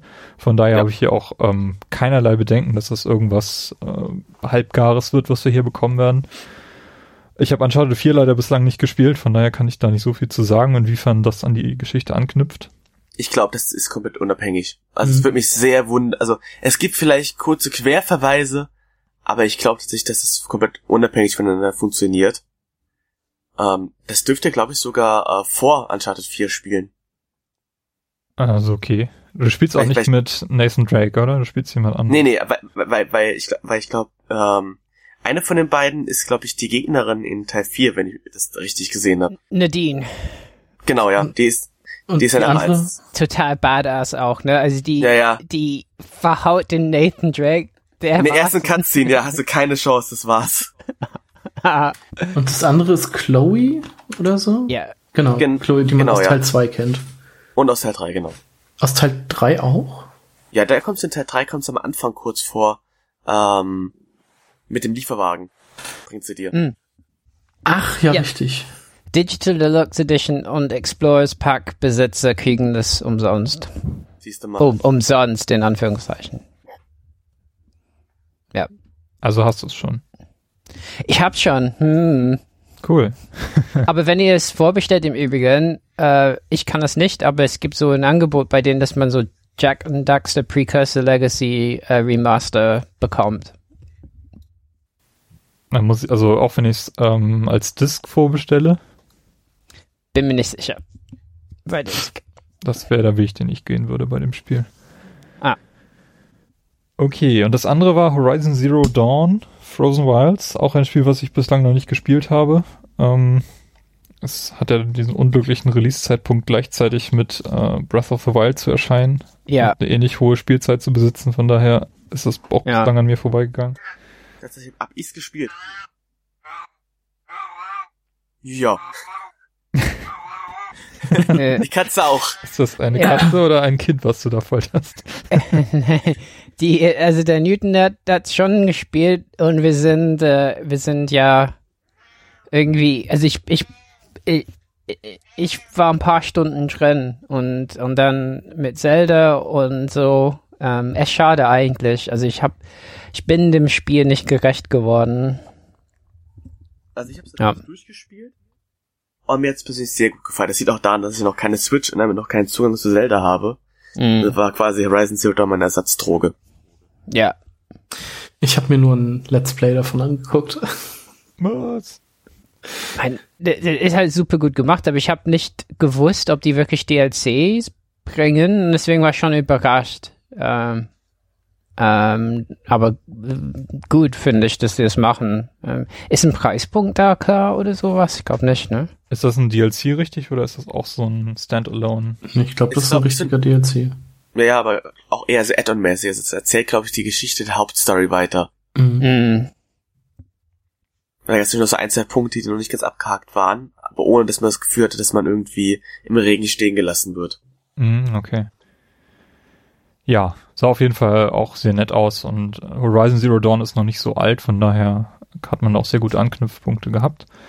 Ähm, weiter ging's mit Days Gone und einer recht äh, langen Demo, die wir da gesehen haben. Mhm. Mhm. Ähm, Days Gone ist ja letztes Jahr enthüllt worden und meiner Meinung nach auch ein bisschen zu früh. Also vielleicht hätte man das sich für dieses Jahr aufsparen können und jetzt ähm, damit groß rauskommen können. Das wäre dann vielleicht eine der größeren Überraschungen von Sony gewesen. Aber das spielte eine große Rolle bei deren HDR-Vorstellung, ne?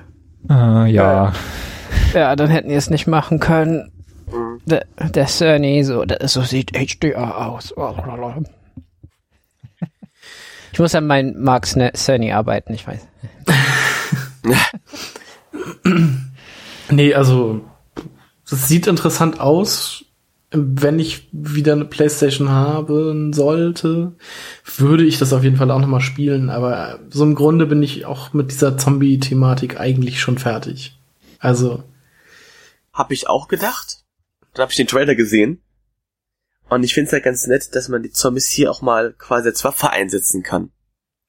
Weil sonst bist immer nur du gegen die Zombies und hier scheinst du die Zombies auch ein bisschen lenken zu können, um die für deine Zwecke einzusetzen. mhm. Und das finde ich ja ganz cool. Da hat man ja gesehen in der ähm, Gameplay, wie der Hauptcharakter irgendwie so einen Damm sprengt und damit den Zombies Zugang zu dem Banditenlager erlaubt. Das genau, und die dann halt auch durch die Explosionen äh, aufgeschreckt werden und dadurch dann auch zu den Banditen quasi laufen. genau. Ich hab- ich habe trotzdem den Eindruck für mich, dass sowohl Last of Us 2 als auch State of Decay mich mehr reizen als äh, Days Gone. Mhm, mhm. Und war das eine neue Erkenntnis oder? Mm, ja gut, aber zu Last of Us 2 haben wir jetzt nichts Neues gesehen. Mhm. Ähm, von daher weiß ich nicht, ich, das ist einfach aus dem Bauch heraus so, aber es war auch im letzten Jahr schon eigentlich mein, mein Eindruck gewesen, dass Days Gone vielleicht nicht so spektakulär ist oder so viel Neues bietet, dass das ähm, es rechtfertigt, noch ein Zombie-Spiel irgendwie für mich Ja. interessant zu machen. Naja. Also ich, mein Hot Take war, dass äh, ich tatsächlich, also ich fand es interessanter letztes Jahr ähm, und dieses Jahr hat's mich weniger angesprochen. Das Einzige, was ich schön fand, war grafisch ähm, in, in, in dem, was sie gezeigt haben, äh, kommt er, glaube ich, aus dem Wald ein bisschen und dann sind jede Menge Zombies, ne? Und da Mhm. war das Licht unglaublich schön und die Animation wirkte extrem gut äh, und auch die KI der Zombies und so.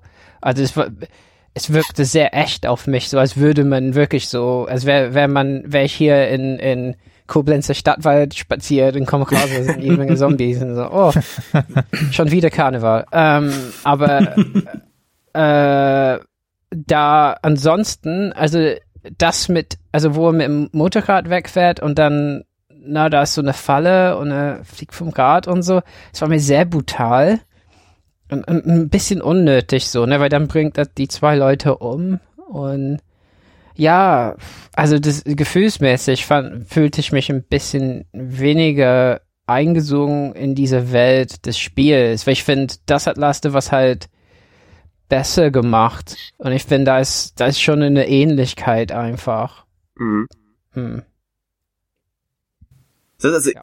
die Brutalität finde ich eigentlich ganz, ganz nett. Also, das klingt blöd, aber ähm, es passt irgendwie in das Spiel rein. Also der Kerl ist auch irgendwie äh, ziemlich abgebrüht. Das hat man auch in der Hm. Cutscene kurz gesehen am Ende. Was Mhm. ich äh, auch eine coole Aktion fand irgendwie. Ähm, hat man auch nicht so oft, dass man so einen total abgebrühten Kerl spielt. Ja. Ja, das, das stimmt. Ja.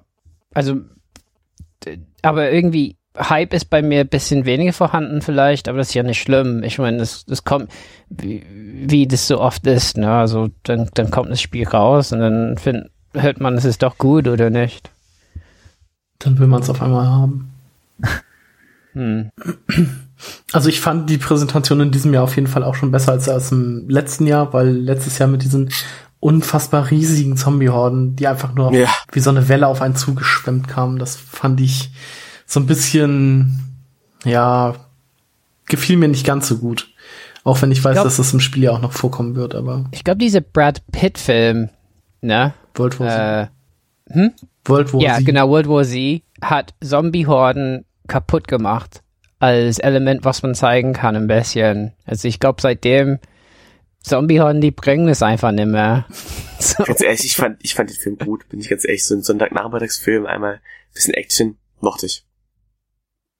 Er hatte schöne Mhm. Momente. Also ich mochte den eigentlich auch.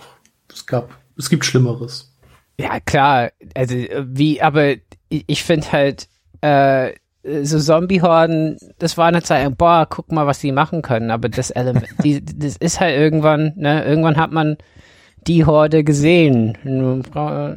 Ich nicht war, nochmal. ich, ich war vor, vor drei Jahren auf einer wissenschaftlichen Konferenz in Taiwan und da hatten wir so einen Ausflug gemacht mit dem Bus äh, zu verschiedenen Punkten und auf der Fahrt dorthin dachten die Veranstalter, es wäre ganz cool, wenn wir die Leute mit dem Film unterhalten, haben dann World War Z eingelegt und unfassbar laut diesen Ton gestellt, damit wir auch alle möglichst was verstehen und die ganzen Professoren waren alle so, ah, was ist das denn? Lass das weg.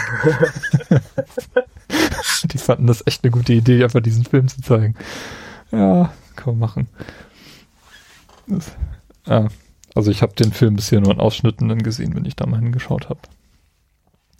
Wie sieht's aus mit Monster Hunter World? Das war ja eine wirklich eine krasse ähm, Präsentation, fand ich. Also diese, diese Eröffnung äh, hat, hat mir schon gedacht, so, aha, da geht das hin, das ist Monster Hunter.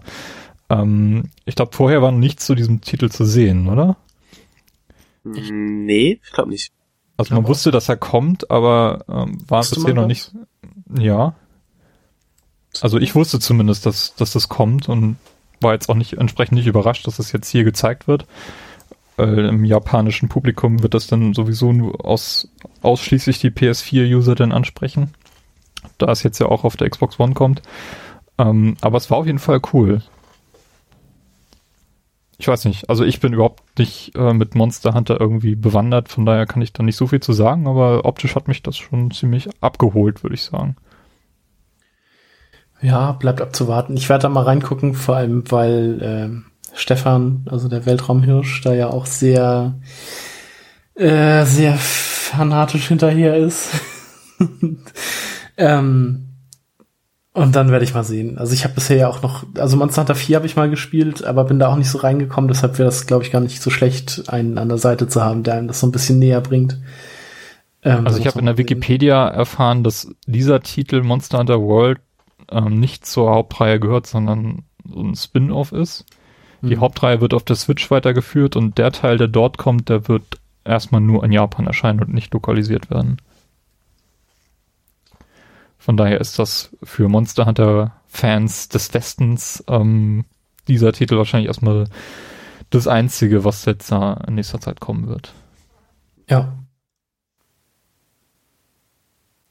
glaube, viel mehr können wir auch ich da Monster halt Hunter wenig Meinung zu. nicht sagen. Hm. Aber Shadow of the Colossus kommt zurück. Äh, es Boah, Oh ja, Schon es wieder. gibt ein, Hammer. ein Remake das sah richtig PS4. gut aus. Es sah wirklich richtig gut aus und ähm, da ich zuletzt ja auch Last Guardian durchgespielt habe und äh, das, Das mein ich noch bei mir liegen. Das Ja, das- das war mein erster Zugangspunkt zu, zu dieser Reihe, ähm, bin ich auch sehr, sehr gespannt, weil Shadow of the Colossus alleine auf die, auf, wegen des kulturellen Impacts, den das Spiel gehabt hat, auf jeden Fall gerne mal nachholen möchte. Und auf der PS4 ist das bislang nicht spielbar gewesen. Ähm, ja, ich bin gespannt. Also es wird auf jeden Doch, Fall eine sichere Bank werden, sagen wir mal so. Also ich, Al- ich bin mir ziemlich sicher, dass Shadow of the Colossus auf der PS4 spielbar war. Weil nämlich Nee.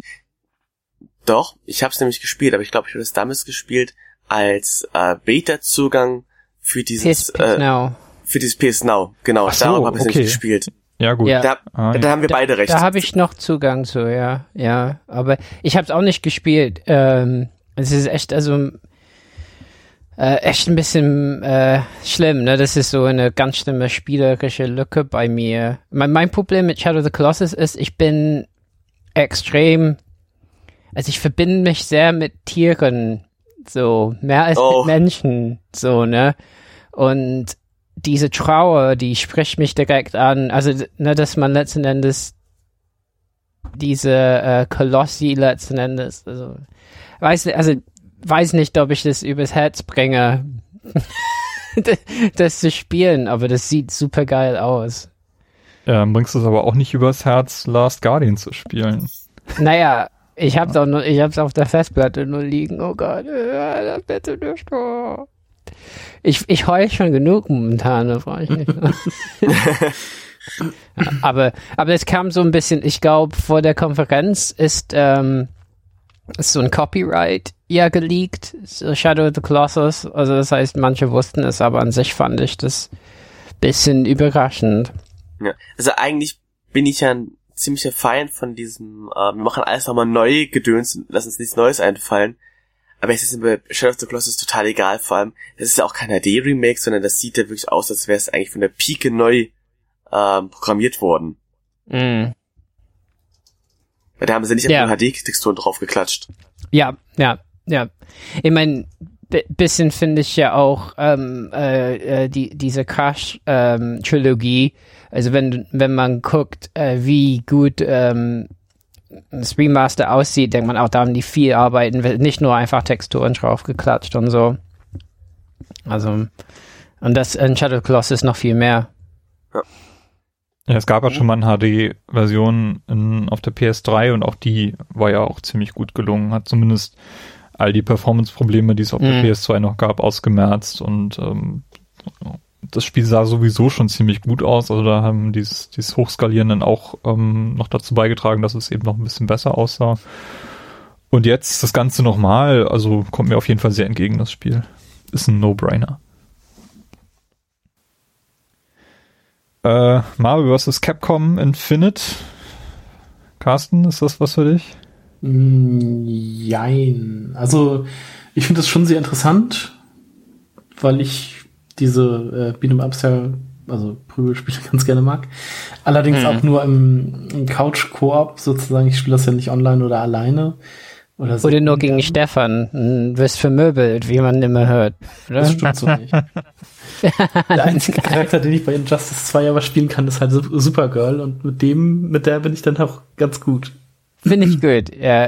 Also, Ähm, der, ich bin Fan von solchen Spielen, aber ich werde mir das mal angucken. Aber da ich halt momentan Injustice hab und da dann halt auch im Couch äh, Multiplayer sozusagen ganz gerne drauf zurückgreife, denke ich, brauche ich kein zweites Spiel an, an der Seite. Auch wenn es sehr interessant aussah. Und ich dieses äh, Mashup sehr gerne mag eigentlich. ich habe ein Problem mit Mashups. Ich weiß nicht, es ist ein bisschen so. Kennt ihr das, wenn man. Also, es ist so, als würde man einen Schokoladensmoothie sich machen wollen. Und dann macht man nicht nur ein bisschen Pulver, sondern irgendwie eine Tonne. Also, man macht dann Mars rein und Snickers und ist einfach zu viel. Also, manchmal habe ich so. Also, diese Mischung macht mir manchmal Probleme. Das muss ich Ähm, nachher mal ausprobieren. ja. Ja, ja. Ich hatte in den USA eine Schokoladenlimonade gekauft und die war super eklig. Mhm. Gott, oh Gott, oh Gott, oh Gott. Ja, Ja. also man kann Also ich weiß nicht. falsch machen. Ja, aber ich finde Marvel vs. Capcom ist ja nun eine etablierte Reihe, die gibt's ja, Ja, schon seit, ja. seit vielen Jahren und ähm, Carsten hatte sich ja auch in der letzten Episode schon an, daran gestört, dass Ray in diesem Battlefront-Level von Ja. vom ersten Star Wars-Film auftaucht, Äh, ich- was ich total super Ja. fand. Äh, Naja.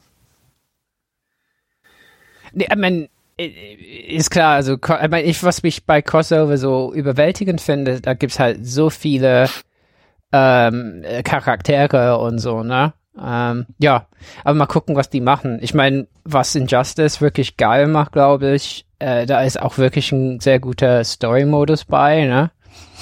Ähm, und so Dinge. Ja, mal gucken. Also sonst ähm, gibt es ja auch den dritten Teil seit kurzem oder seit einiger Zeit jetzt schon auf der Xbox One. Äh, das die Umsetzung dafür und dann würde ich mir das vielleicht mal angucken, bevor ich dann irgendwie bei Infinite zugreife. Weil das auch, Mhm. glaube ich, nur 25 Euro kostet und von daher ist das auch gar nicht so schlecht. Call of Duty World War II, müssen wir da groß was zu sagen? Ist der nächste Nee. Call of Duty Teil. Ja. Saving Private äh, Call of Duty. Was? Ja. Setting finde ich mal wieder ganz cool, dass es halt wieder Zweiter Weltkrieg ist, aber interessiert mich auch nicht mehr Also, wirklich. Grafisch sah schon ein bisschen nach, nach einem Upgrade aus, oder? Mhm. Das stimmt. Ah. Hm. Und äh, No- Normandy-Landung war dabei wieder, ne? Ich weiß es gar nicht. Ich kann mich an den Trailer auch absolut Ja, nicht muss doch fast, oder? Ja. Ja, ja. Hm. Es gab ja sonst nichts im Zweiten Weltkrieg. Es war nur die Normandie-Landung und sonst war Ja. Ja. Und die Stürme vom Reichstag. Ja, genau. Ich meine, es gibt schon Momente, also Call of Duty hat schon interessante Momente teilweise, also hier in der Nähe Remagen, ne?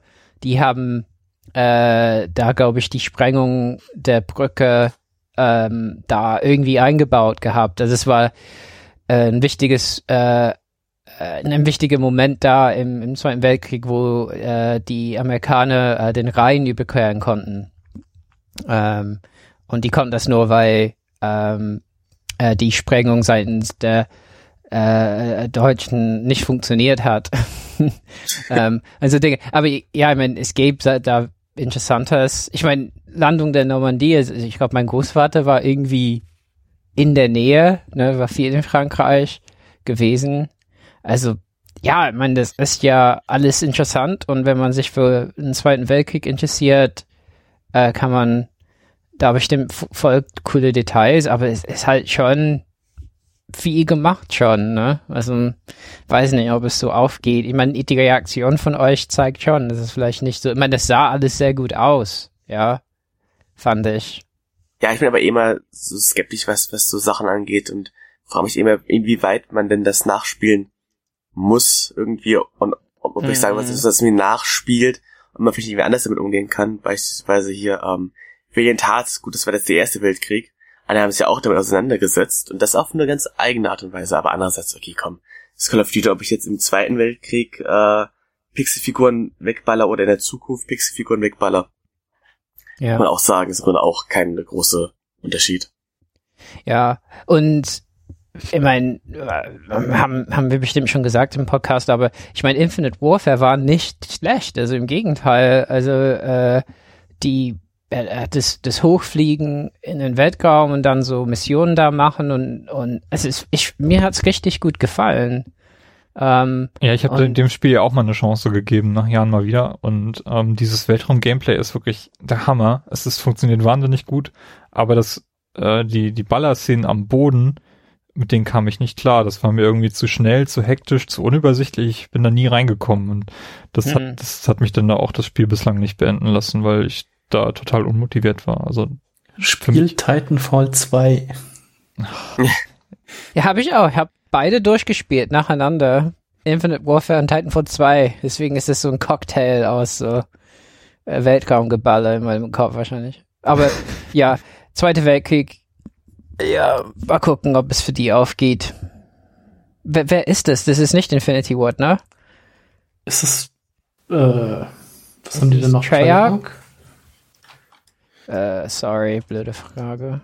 Ich weiß es nicht. Haben die nicht sogar noch ein drittes Studio? Ja, ja. Hm, nee. Ähm, ich weiß es aber. Ja, aber ist immer blöd. ja, aber okay, dann war ich nicht so an. Ich meine, man muss halt sagen, grafisch sieht es irgendwie, ich weiß nicht, ob neue Gameplay-Elemente da zu erkennen waren drin, so wirklich, aber hm. Gibt wieder einen Zombie-Modus. jetzt haben wir doch viel mehr über Call of Duty geredet, als wir eigentlich wollten. Ja, ist egal. Okay, dann wir weiter. Weiter. PlayStation VR hat ja. ihre eigene, ihr eigenes Segment Ja, bekommen. Da kannst du ja bestimmt recht viel sein. Ja, bei, bei uns drei ist es halt immer nur so äh, äh, äh, Vorschau von Sachen, die wir erstmal nicht spielen können. Von daher ist ein anderer Blick vielleicht ganz sinnvoll. ähm, ganz kurzer Einwurf. Kommt von Sledgehammer, Sledgehammer Games. Sledgehammer, ja. Okay. PSVR. Genau, da wurden mehrere Sachen vorgestellt. Ich ähm, gehe da mal ganz kurz drüber. Ähm, das prominenteste Beispiel, das hatten wir ja gerade eben auch schon mal kurz genannt, ähm, ist einfach Skyrim VR, aber ja gut, Skyrim kommt ja sowieso auf alles. Also ich warte nur drauf, dass Skyrim für die Mikrowelle kommt, dann haben wir's. Hm. Ähm, ich persönlich finde es interessant. Also Skyrim gab es auch schon früher für VR, weil das eines der ersten Spiele waren. Das war ja ganz groß, als VR auch groß wurde. Und da gab es auch viele Mods, die versucht haben, das irgendwie hinzubekommen. Und das ging immer so halbwegs und ihr wurde schnell schlecht, weil halt alles nicht gestimmt hat von der Proportion und so weiter. Das ist ja unglaublich wichtig in VR. Ähm, aber die haben sich das Ding ja selbst angenommen und das kommt ja für irgendwie so ziemlich jede VR-Konsole raus. Nicht, für nicht nur für die Playstation, sondern auch noch für die Oculus und so weiter. Ähm, Freue ich mich drauf, wird auf jeden Fall interessant, aber das Einzige, was mich halt stört, ist, es ist halt wieder Skyrim. Also man wird halt nichts Neues dabei entdecken.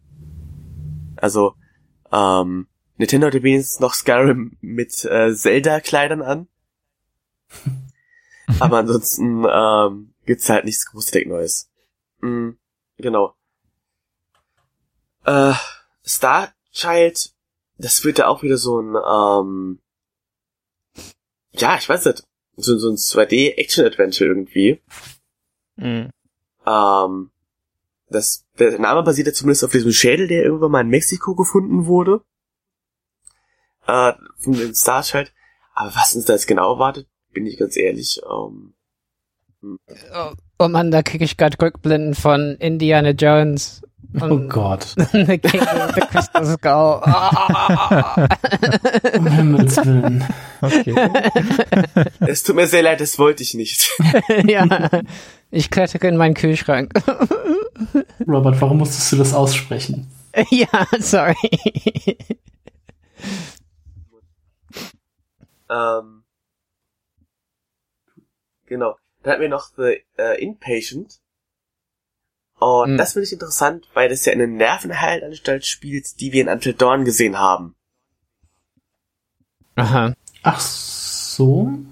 Ja. Aha. Ähm, Das heißt, da kommen dann auch wieder irgendwelche Monster und so.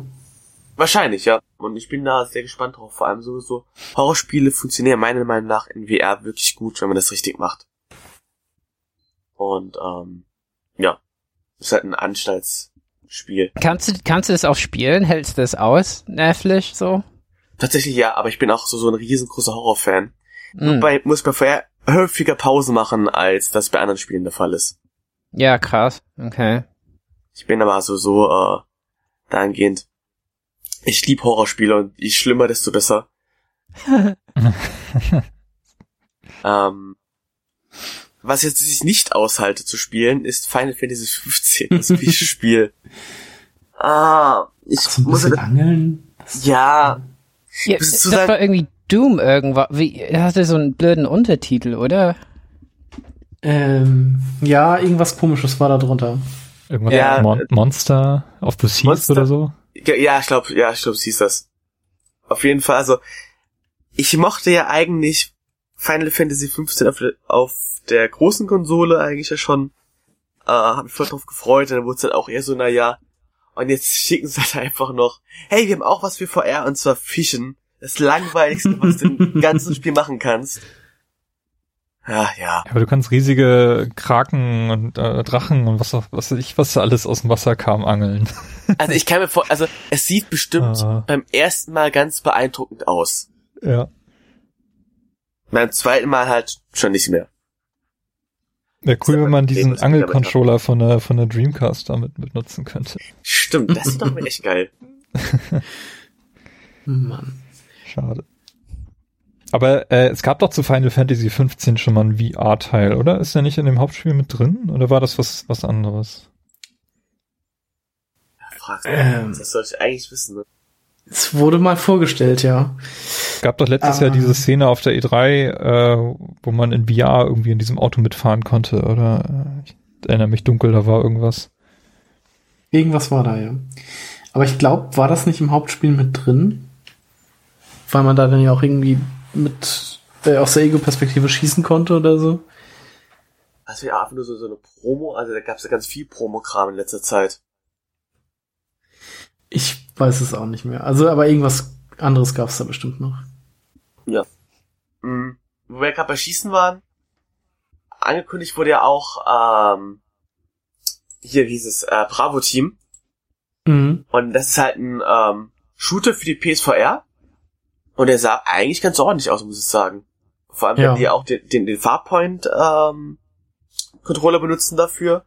Ja, äh, das ist gut, ne? über Kim und Kornziel und so, das funktioniert schon echt gut. Also da haben wir auch nur gute Erfahrungen mitgemacht. Ähm, So im Gegensatz zu, zu Sony normal, dass da so ein Peripheriegerät einfach einmal benutzt wird und dann nie wieder.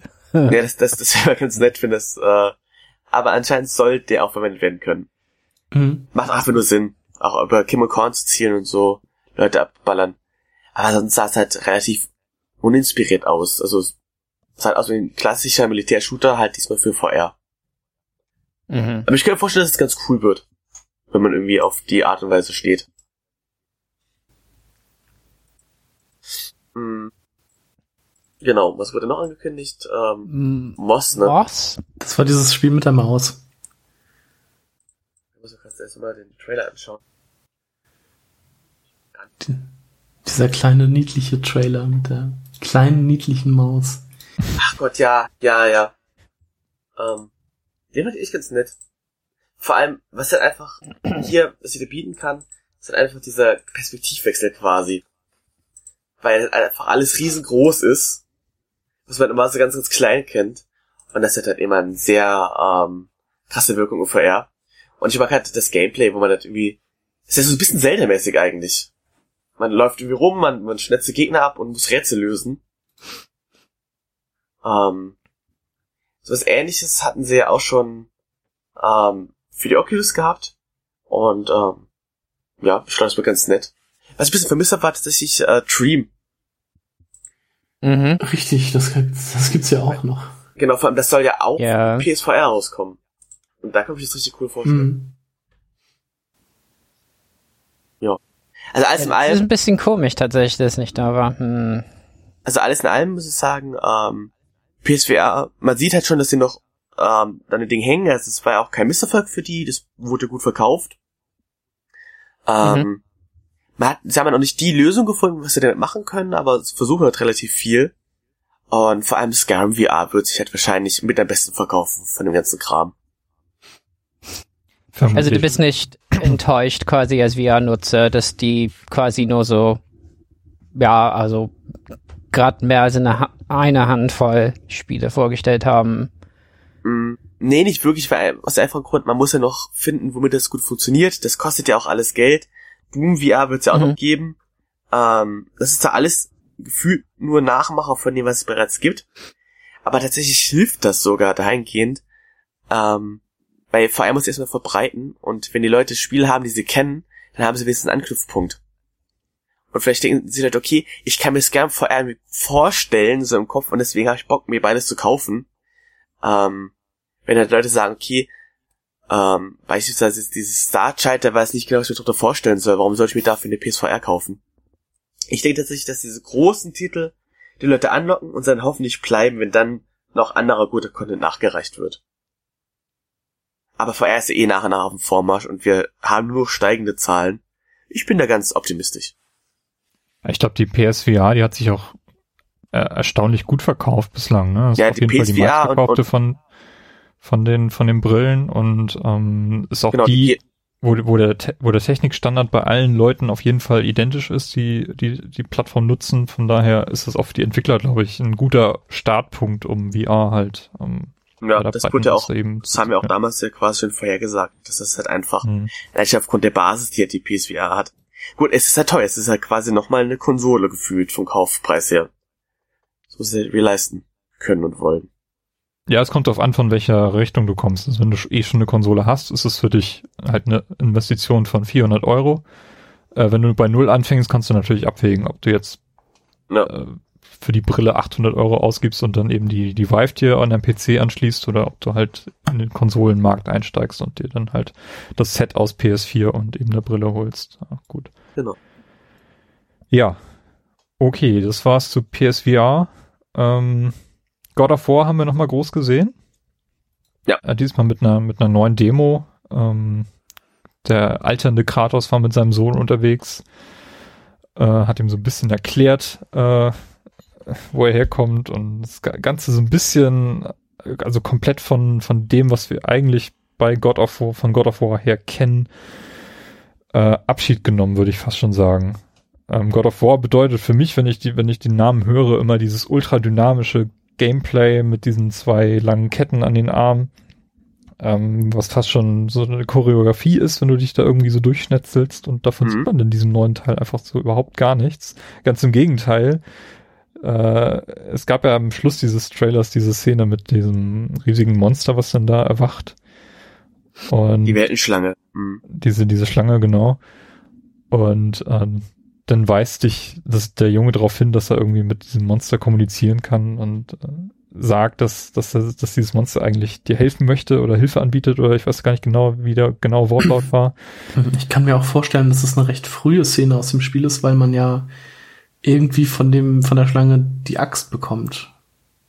Ja, das würde ich auch behaupten, dass es, dass das eine relativ frühe Szene ist, aber genau wie die Szene, die wir letztes Jahr schon gesehen haben, ähm, die ich auch eher früh im Spiel einordnen würde. Aber tatsächlich macht das ja auch Sinn, also das scheint ja die Weltenschlange zu sein und die ähm, tötet ja ähm, an bei äh, Nidhögre tötet die ja mit äh, die Götter. Und wenn wir quasi nach der alten Prämisse gehen, wird wahrscheinlich auch gratis wieder ausziehen, das noch der Götter des Nordens zu töten. Und da geht macht das ja Sinn, wenn ihm die Schlange helfen würde. Durchaus, ja. Das ergibt Sinn. Ist auf jeden Fall eine sehr interessante Herangehensweise an die altbekannte God of War Formel. Ja. ja. Also mir gefällt's auch deutlich besser als die alten Teile. Also, weil ich die spielerisch nicht so interessant fand. Und jetzt mit diesem, mit dieser richtigen Third Person, sag ich mal, und äh, gefällt mir das schon ganz gut.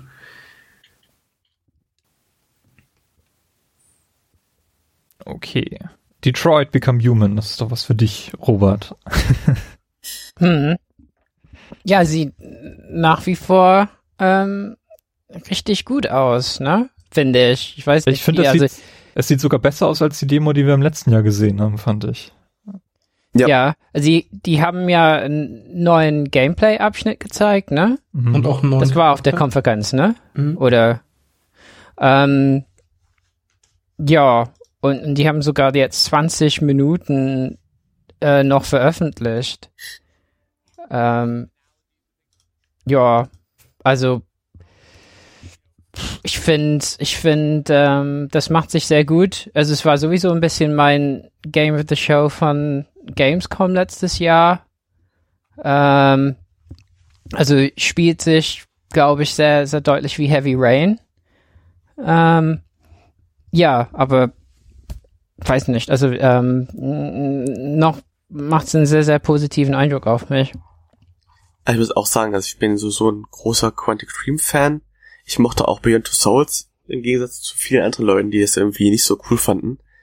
Ähm, und ich glaube, wenn du das ausschalten kannst, dass du am Ende dich nicht ein komplettes Spiel mit einer Story absolut beeinflusst und halt quasi ähm, eher damit lebst, dass du halt einzelne Szenen beeinflusst und damit halt quasi so ein bisschen ähm, den Weg zum Ziel bestimmst und halt damit sagen kannst, okay, das ist die Art und Weise, wie ich es erlebt habe, dann kann es halt richtig geil sein. Mhm. Wenn, wenn du es natürlich kaputt denkst, verliert es natürlich seinen Reiz. Das ist genauso wie Leute, die irgendwie Telltale mehrfach spielen, dann sagen, ja, das hat ja gar keine so großen unterschiedlichen Auswirkungen. Klar, wenn man es halt ausblenden kann in dem Moment, dann hat man, glaube ich, die einzige Chance, wirklich das Spiel so zu erleben, wie es gedacht ist. Und man darf es vor allem halt nur einmal spielen. also man darf ja. dann nicht irgendwie dann nochmal durch das Spiel durchspielen und dann den völlig anderen Weg wählen und dann doch feststellen, dass es letztendlich aufs gleiche hinausläuft.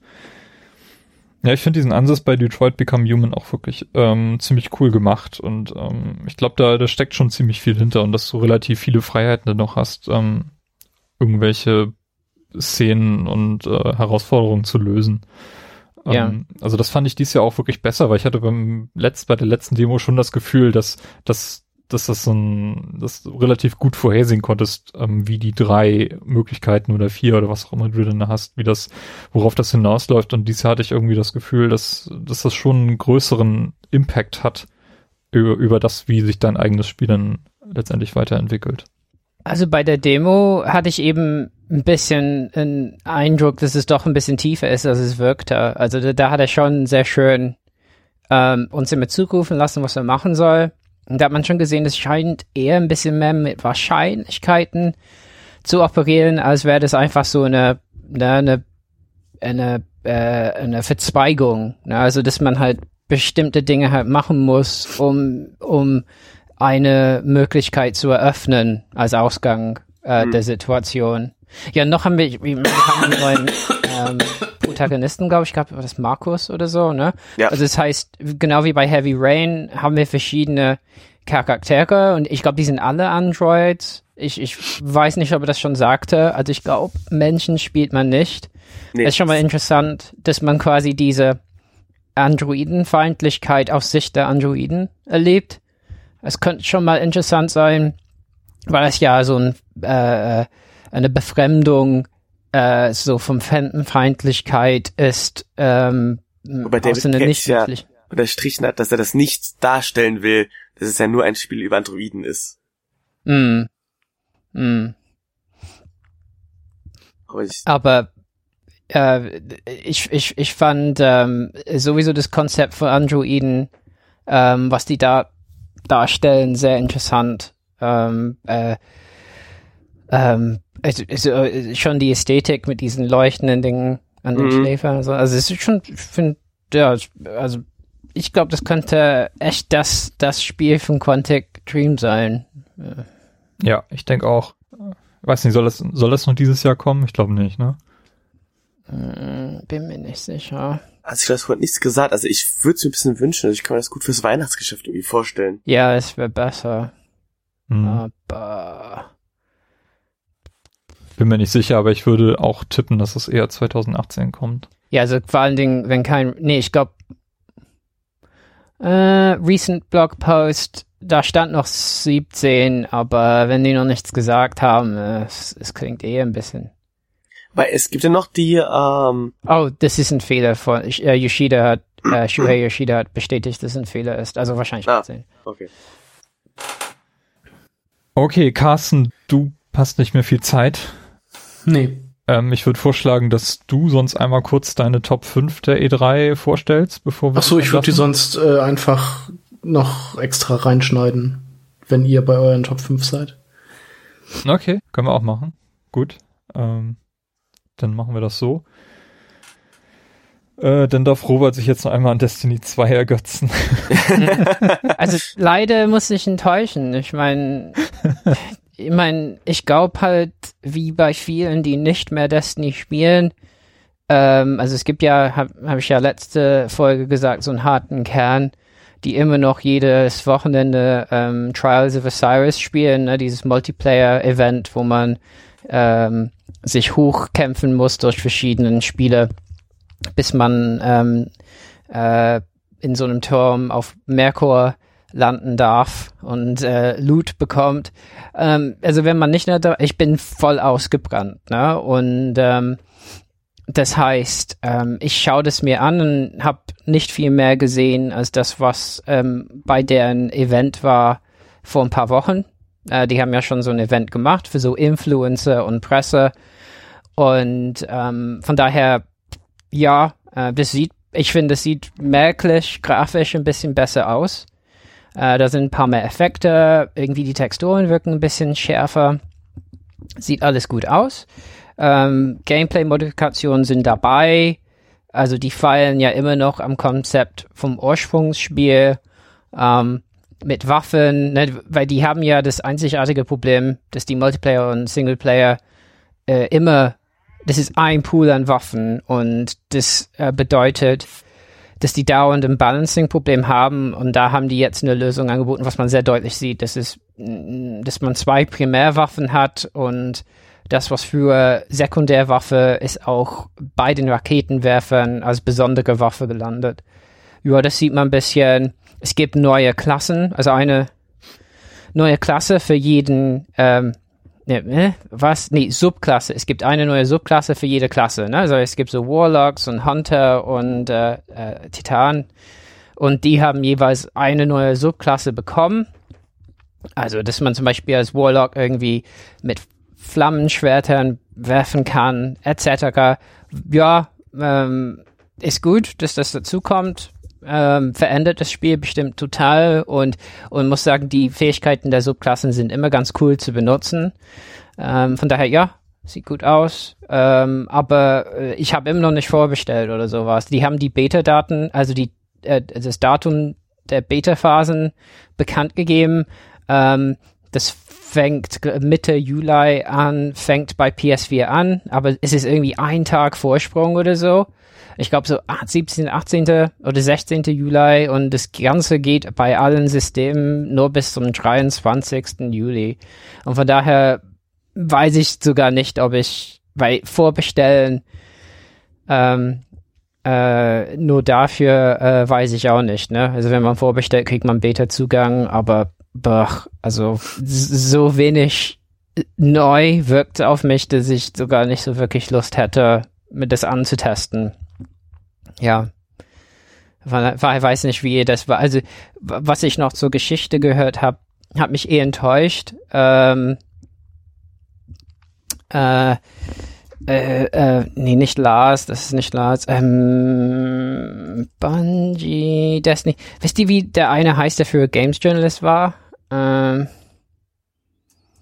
hm, der Was? bei Bungie arbeitet und viel für die macht. Oh. Äh, war für bei One Up und so. Keine Ahnung. Äh, ich meine, was für einen Eindruck habt ihr davon gehabt? Äh, ah, Luke Smith meine ich im Übrigen. Also nur kurz, also was ich von Luke Smith gehört habe, hat mich schon arg getäuscht, weil in Destiny 1 haben die viel in der Geschichte aufgemacht. Da gab es so einen Fremden, so einen Exo-Fremden, so eine Roboterfrau, die einem eine Waffe gibt und so und irgendwie so aufgemacht hat, ja, da draußen im Universum ist noch sehr viel und es kommt auf dich alles zu. Und da war schon die Implikation, auf die trifft man wieder, nur ist es nie passiert. Und der Luke Smith hat gesagt, nee, das ist eigentlich abgewickelt, das haben wir doch toll abgewickelt schon und so.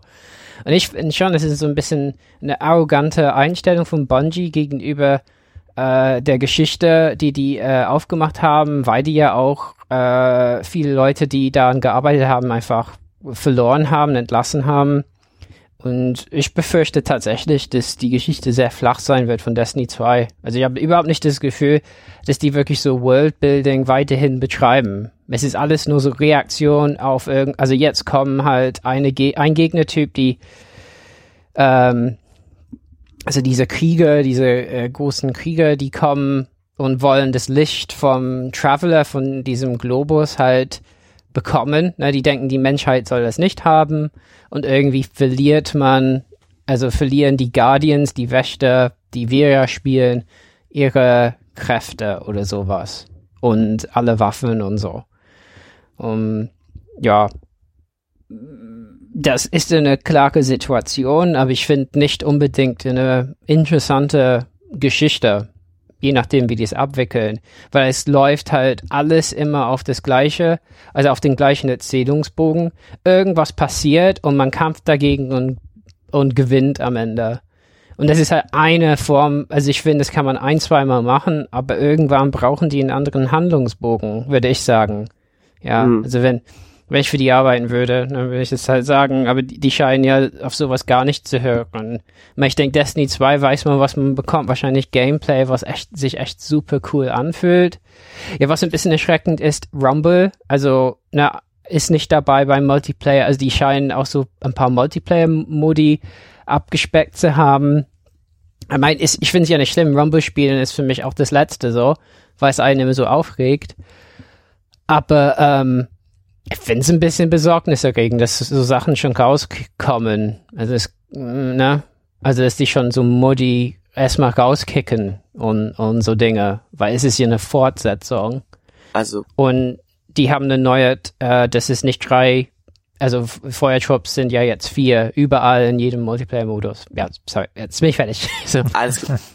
Du darfst auch wieder was sagen, aber ich möchte dich was fragen, und zwar, was glaubst du denn, inwieweit es denn noch zusammenpasst quasi mit dem, was sie damals angekündigt haben, dass eigentlich Destiny so ein großes Zehn-Jahres-Projekt wird, mhm. wo es immer neuen Kram gibt und jetzt kommt halt irgendwie Destiny 2. Also es hat sich für mich damals nicht so angehört, als wäre angedacht, angedacht nach quasi zwei Jahren einen neuen Teil zu veröffentlichen.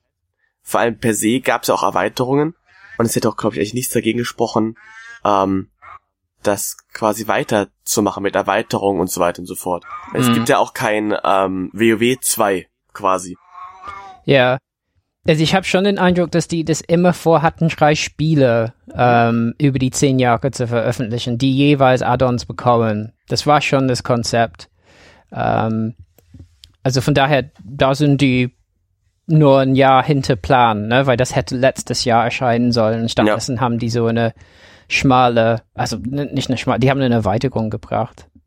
Ähm, ich will ja nicht immer so da, ich bin ein bisschen negativ momentan, weil ich einfach keine Zeit für so ein aufwendiges Spiel habe. Ähm, und habe das Gefühl, das wird sich für so jemand wie mich nicht lohnen. Weil ich habe halt nicht Zeit für so eine Lootjagd wieder. Es kann ich einfach nicht bringen. Und das frustriert ja dann einfach nur. Ich meine, jetzt, wo ich Destiny einschalte, ich kann nicht mal Multiplayer spielen, weil alle andere, also alle andere Waffen benutzen, ähm, die momentan in sind und die besten und die habe ich halt nicht und, und dann äh, ist einfach unbefriedigend. Ähm, und ich meine, ich finde, Bungie ist noch, ich meine, die haben sehr viel Talent noch und die machen es richtig und die pflegen ihre Community, aber ja, also Hype habe ich dafür nicht. Also, denn, ja, also es sieht gut aus. Aber ich weiß nicht, deswegen würde mich interessieren, wie ihr das findet. Mein Timo hat, glaube ich, ich glaube, du hast nur bis Level 20 gezockt oder so. Ich weiß nicht, ob du die Kampagne überhaupt durch hattest. Ja, ich hatte die Kampagne Dann, durch und habe mich danach so mit dem Multiplayer so ein bisschen unter den Strikes beschäftigt. Ähm, aber wie gesagt, wir haben ja damals auch einen Podcast zu gemacht. Ähm, ich habe halt das gesehen, was ich von Destiny sehen wollte und bin dann aber auch vor diesen großen Add-ons ausgestiegen. Ähm, Destiny ja. 2 reizt mich schon, weil ich glaube, es wird eine gute Evolution von dem, was wir bereits kennen. Und Bungie hat viele Fehler gemacht, hat hoffentlich daraus gelernt. Also widerrufst jetzt gerade so ein bisschen diesen Eindruck, den ich davon habe. Aber ich habe halt diese Hintergründe jetzt auch vom zweiten Teil nicht verfolgt. Ähm, aber ich habe Lust irgendwie mal wieder auf so ein Destiny-Gameplay. Von daher freue ich mich auch auf Destiny 2, was jetzt auch jetzt mhm. ja dieses Jahr im September noch kommen wird. Ähm, ja. Bin auch gespannt, ob sie es schaffen, dann die gesamte Community vom ersten Teil dann mitzunehmen auf den, auf den zweiten oder wie auch immer dieser Übergang dann stattfinden soll. Ne? Also die leidenschaftliche Community nehmen die auf jeden Fall mit. Ja, klar, die sind da sofort dabei, aber es ist halt auch dann die Frage, ob du nicht auch viele Leute dadurch verlierst, dass sie eben diesen Sprung dann machen müssen. Ja, also ich denke, Leute wie, wie du, das sind die Leute, die die äh, äh, fangen müssen, die heben, weil ich meine, ich habe ja gesagt, du hättest wirklich so ein Raid oder so mitnehmen müssen. Ähm, und Leute, die, es gab viele Leute, die so Raids nicht gemacht haben und die haben quasi den Kern von Destiny Gameplay damit nicht erfahren. Mhm. Ähm, und die Leute müssen wieder eingefangen werden. Ja, sonst, sonst bleibt's äh, eher so ein Nischenspiel. Aber ich meine, wenn man guckt, Twitch-Kanal, wenn die da, äh, als die da Destiny 2 das erstmal gezeigt haben, die hatten hunderte von, also 400.000 oder so Zuschauer oder so. Ich meine, von daher braucht man sich keine Sorgen machen. Das Spiel verkauft sich. Ähm, aber ich habe tatsächlich den Eindruck, die, die, die haben nicht unbedingt die Lektionen, äh, äh, gelernt, äh, die ich gern gesehen hätte. Aber, aber mal, mal, mal schauen, ja. Um hier kurz einzuhaken, ich verabschiede mich jetzt von euch, ähm, weil ich noch was vorhabe. Alles klar, Carsten? Klar. Ähm, genau, Yannick, vielen Dank, dass du schon mal dabei warst. Sag ich gerne. Mal. Ähm, meine Top 5 füge ich nachher einfach äh, hinter eure Top 5 mit ein. Alles klar, da, die dann nicht fehlen. Alles dann. klar. Tschüss, Carsten. Auf Wiedersehen. Ja. Tschüss. Gut, kommen wir damit zum Highlight der Messe. Spider-Man wurde gezeigt. ja. Ich bin wirklich baff von diesem Titel. Also das hat mich wirklich ähm, beeindruckt. Ich weiß nicht, wie viel im Vorfeld zu diesem Spiel zu, schon zu sehen war. Das größte Gameplay habe ich jetzt tatsächlich zum ersten Mal gesehen, jetzt auf dieser Konferenz von Sony. Ich wusste ja, dass dieses Spiel kommt, aber wie gut das wirklich aussieht und wie, wie fertig das auch schon aussieht, das hat mich dann doch überrascht und ähm, hm. ich bin jetzt wirklich angetan. Das wird für mich wahrscheinlich ein Day-One-Kauf werden. Also Spider-Man, man hat so ein bisschen Gameplay gesehen äh, um, in so einer Eröffnungsszene in so einem Hochhaus, was so ein bisschen an, an Batman Arkham Asylum erinnert hat, also vom, vom Gameplay her. Hast du irgendwie auch Möglichkeiten, dich da irgendwie an bestimmte Punkte hinzuhangeln und dann deine Fähigkeiten einzusetzen, um irgendwie Leute oder im Spiel voranzukommen. Und dann schwang dieses Spiel, was wir da gesehen haben, um in so eine typische Uncharted-Action-Szene. Äh, die durch Hochhäuser an so einem Hubschrauber, den du irgendwie hinterhergesprungen bist, ähm, äh, gezeigt wurde und ähm, ich weiß nicht, das sah für mich alles schon sehr, sehr komplex, sehr fertig, sehr gut gemacht, sehr gut geskriptet aus, fühlte sich, fühlt sich mit Sicherheit gut an, wenn man das spielt und ich glaube, das wird eins der besten Superman, äh, Superman, Superheldenspiele, die wir vielleicht seit der Arkham-Reihe gesehen haben. Also für mich weit mehr als eine rein, reine Lizenzauskopplung. Ja, ähm, kann ich eigentlich nur so unterschreiben. Es sah fantastisch aus im Grunde.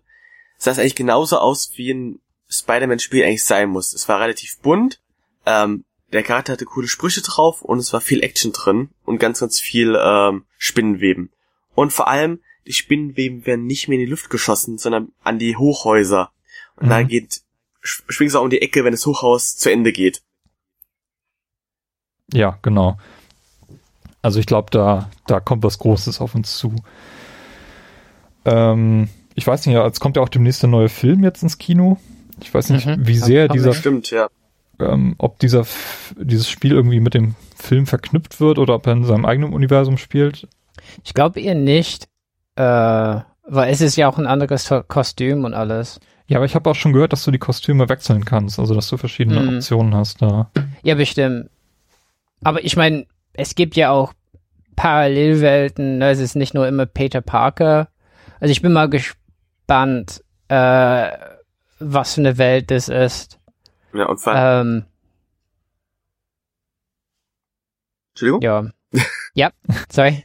Nee, nee, ich wollte dich nur nicht unterbrechen. Deswegen hab nee, nee, nee, ich war fertig. Ich war Ach fertig. So. ähm, was die wechselnden Kostüme angeht, das gab's ja auch schon bei Batman. Da konntest du ja auch mm. irgendwie ähm, 50er Jahre Batman sein oder ähm, Untot Batman und so. Ich glaube, das ist echt nur so ein ähm, Goodie. Und ich kann mir auch gut vorstellen, dass du hier quasi irgendwie alle Inkarnationen von Spider-Man, die irgendwie als spätestens als DLC dazu kaufen kannst. Hm. ja. Oder aber, aber was die vor allem, ja. was so ein Spider-Man-Spiel halt richtig machen muss, ähm, und das haben andere schon ganz gut gemacht.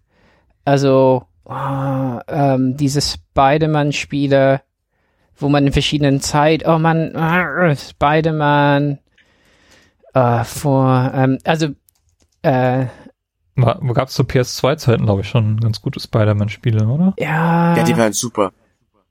Äh, Aber ich weiß, was du meinst, so mit den verschiedenen Dimensionen hat, die verschiedenen Spider-Mans, ja, ne? Mhm. Ja, ja, also das, das war schon ziemlich, ähm, ziemlich cool gemacht. Also muss ich sagen, das war, ähm, ähm, äh, das war ganz gut gemacht mit, also wie, wie könnte Spy Spider-Man sich spielerisch anfühlen, aber das, was die hier zeigen, also wie man quasi schnell schießt und springt und ähm, ich meine, ich spiele gerade ein bisschen Marvel Heroes auf der PS4 und es ist halt so eher so diese Diablo-Sicht, ne? Mhm. Und da versuchen die das zu emulieren, indem man so Angriffe hat, wo man äh, auf Knopfdruck quasi sich ganz schnell bewegt, aber man steuert das nicht. Ne? Also das heißt, man geht von Gegner zu Gegner so schnell, dass man es eigentlich gar nicht mehr so sehen kann. Ne? Und hier in, in, in, in dieser uh, Third-Person-Sicht lösen die das eher so ein bisschen wie Arkham. Ne? Das ist sehr Arkham Asylum-mäßig, dass man ja. quasi eher so rhythmisch, es sieht ein bisschen rhythmisch aus, ähm, mit so Slowdown-Momenten ähm, da durch die Gegner kämpft. Und aber, aber halt äh, ähm, so Webbing und so wird richtig gut genutzt. Ja. Also ja, finde auch, das sieht großartig aus, schnell und sehr cool. Ja. Ja, ist auf jeden Fall das Highlight für mich von der Sony-Konferenz gewesen. Ähm, und hat auch den Abschluss der Konferenz gebildet. Ähm, bisschen enttäuschend, weil wenig Neues dabei war. Ähm, mhm. ja vor allem haben wir Dinge, die letztes Jahr nur kurz angeteasert wurden, wie Last of Us 2 und Death Stranding, diesmal gar nicht gesehen. Ja. Ähm, ich glaube, es wurde doch schon von offizieller Seite gesagt, dass man die vielleicht zu früh enthüllt hatte, aber letztes Jahr war halt das große Ding, dass sie eben Kojima jetzt bei Sony untergebracht haben und dann gleich ja, sein Projekt zeigen durfte. Das war schon, schon groß, ja. Aber trotzdem, ich glaube, es hätte Sinn gemacht, diese Spiele jetzt dieses Jahr zu zeigen. Dann hätte man ein bisschen mehr für die Konferenz gehabt. Vieles, was gezeigt wurde, kommt auch erst im nächsten Jahr. Also Sony hat gar nicht so das große Weihnachtsprogramm ähm, jetzt für dieses Jahr im Angebot. Äh, was natürlich nicht ausschließt, es kommt genug. Destiny 2 wird ein bisschen Exklusiv-Content bekommen und solch. Also da ist schon, schon mhm. genug, was man auf der PS4 spielen kann, wenn man jetzt wirklich äh, gar nichts hat. Und ja, Call of Duty hat auch so ein Deal, ne? Mhm. Mit, mit Sony, ja. Ja. So kommt ja auch noch, dass ja auch alle möglichen anderen Spiele ja auch auf der PS4 erscheinen. Also richtig. Material gibt's da ja nicht. Ja, mhm. ja, also man hat auch schon solche Meinungen gehört wie, ja, ich habe jetzt bei Microsoft mehr PS4-Spiele gesehen als ja. die Konferenz selbst und so. Ja, trotzdem. Nee, aber das ist auf jeden Fall äh, ein tolles Angebot. Optisch ist das alles auf einem Level, äh, wo man wirklich nichts sagen kann. Äh, ja, aber schon so bisschen mäßig, ne? Also wenn man überlegt, wie E3 sonst bei Sony war. Ja, vor allem im davor. Vergleich zu letztem Jahr, ne, wo wirklich hm. Minutenticker irgendwas rauskam, wo man die Hände über dem Kopf hat. Allein schon Shenmue. Ja. mhm. Nee, das war schon, schon komisch. Auch diese äh, Indie-Szene ist jetzt komplett ausgetauscht worden durch die PlayStation VR-Titel. Mhm. Mhm. mhm.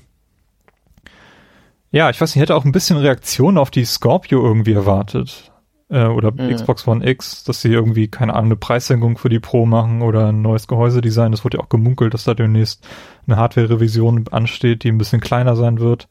Ja, zumindest ähm, geht's ja momentan ja irgendwie alles billiger bei diesen Days of Play, der ja momentan aktuell zeitgleich zur E3 läuft.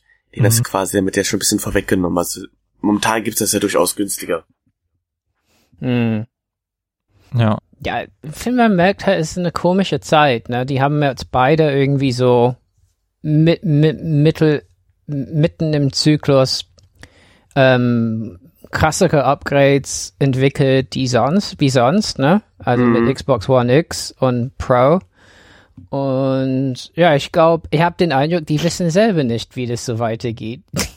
so ein bisschen, ja, schmeißen wir es auf den Markt und und gucken, wer das kauft und äh, wie die Basisgeräte sich verkaufen und dann so weiter, ja. Und dann ist noch VR im Spiel. Ähm, das, ja. Das stimmt, das ist auch, vor allem das hatten wir so noch nie. Also seitdem ich irgendwie zurückdenken kann, gab es halt immer ähm, ganz gezielt feste Konsolenzyklen. Und da gab es so ein paar Ausreißer wie ähm, hier der Dreamcast und so, die mal ein bisschen früher kamen oder ein bisschen später. Ähm, und auch Nintendo, die immer so ihr eigenes Ding gemacht haben.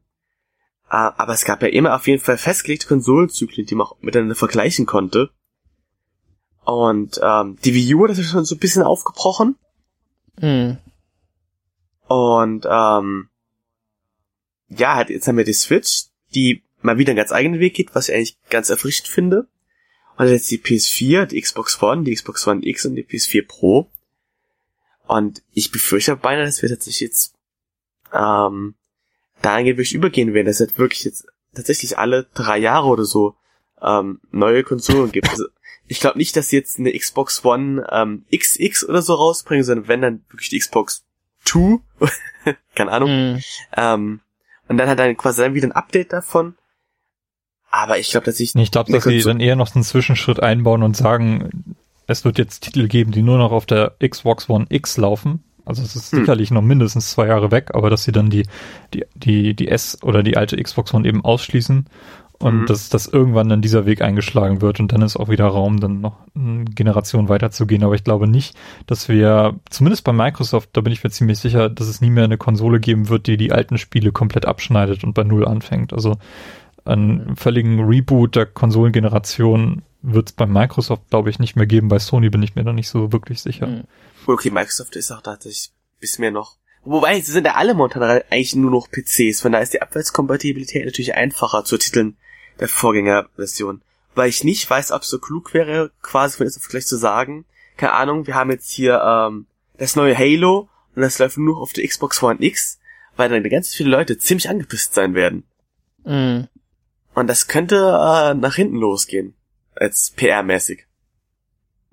Ja, müsste man sehr vorsichtig vorbereiten. Ich denke, die haben wohl gelernt, ja, auch so always online, dass man sowas nicht so ruckartig machen kann. Hoffentlich. Aber weil an sich, ich meine, die Spiele sind de facto fast always online. Also wenn ja. PSN down ist, der ist spannend, dass nicht mal teilweise äh, äh, meine Spiele erscheinen auf der Konsole im Menü.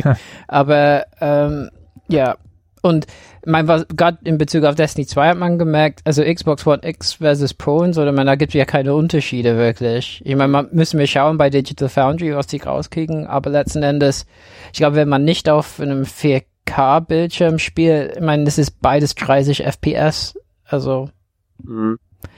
müssen die ja machen. Also die könnten ja nicht quasi eine Konsole mit 60 laufen haben und sagen, also für Multiplayer wäre es auch ein Problem. Ähm, und da PC ist, äh, ist hat die Möglichkeit unlocked äh, zu sein bei Destiny. PC erscheint aber, aber etwas später. Ja. Ja, es geht da eher im Moment noch um die Unterschiede, ob das eine Checkerboard macht, also äh, die sind quasi ja. Upscaling und das andere nativ läuft, äh, muss man auch wirklich mal sehen, ob es da große Unterschiede gibt. Ich bezweifle ja. das auch fast schon, dass man da wirklich so große Unterschiede sieht. Zumindest auf den meisten also Bildschirmen wahrscheinlich nicht. Wenn du mit Looper spielst, dann merkst du das. Ja. Oder so. Ja, ja ist interessant. Hm. Okay, äh, einen großen Hersteller haben wir noch, nämlich Nintendo, äh, die eine ganz kurze Präsentation hatten ein bisschen mhm. Verlängerung mhm. Äh, über das Treehouse-Event. Nintendo Spotlight hieß das, glaube ich. War 25 Minuten lang, aber prall gefüllt. Ich glaube, wir hatten mehr Titel als bei Sony gefühlt. Das kann ähm, gut sein, ja.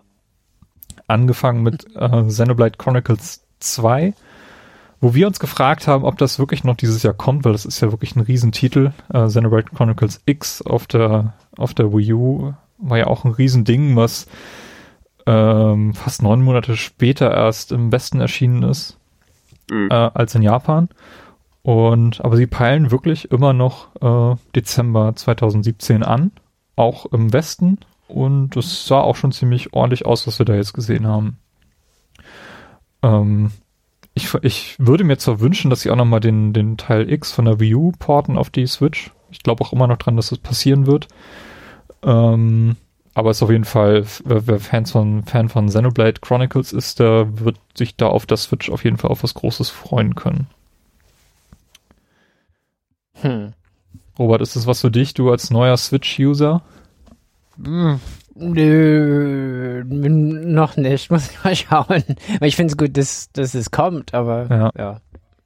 Es ist halt so, so, ich weiß nicht, also optisch sieht's cool aus. Ich mag auch das Design von diesen äh, riesigen äh, Gegnern, die da rumlaufen.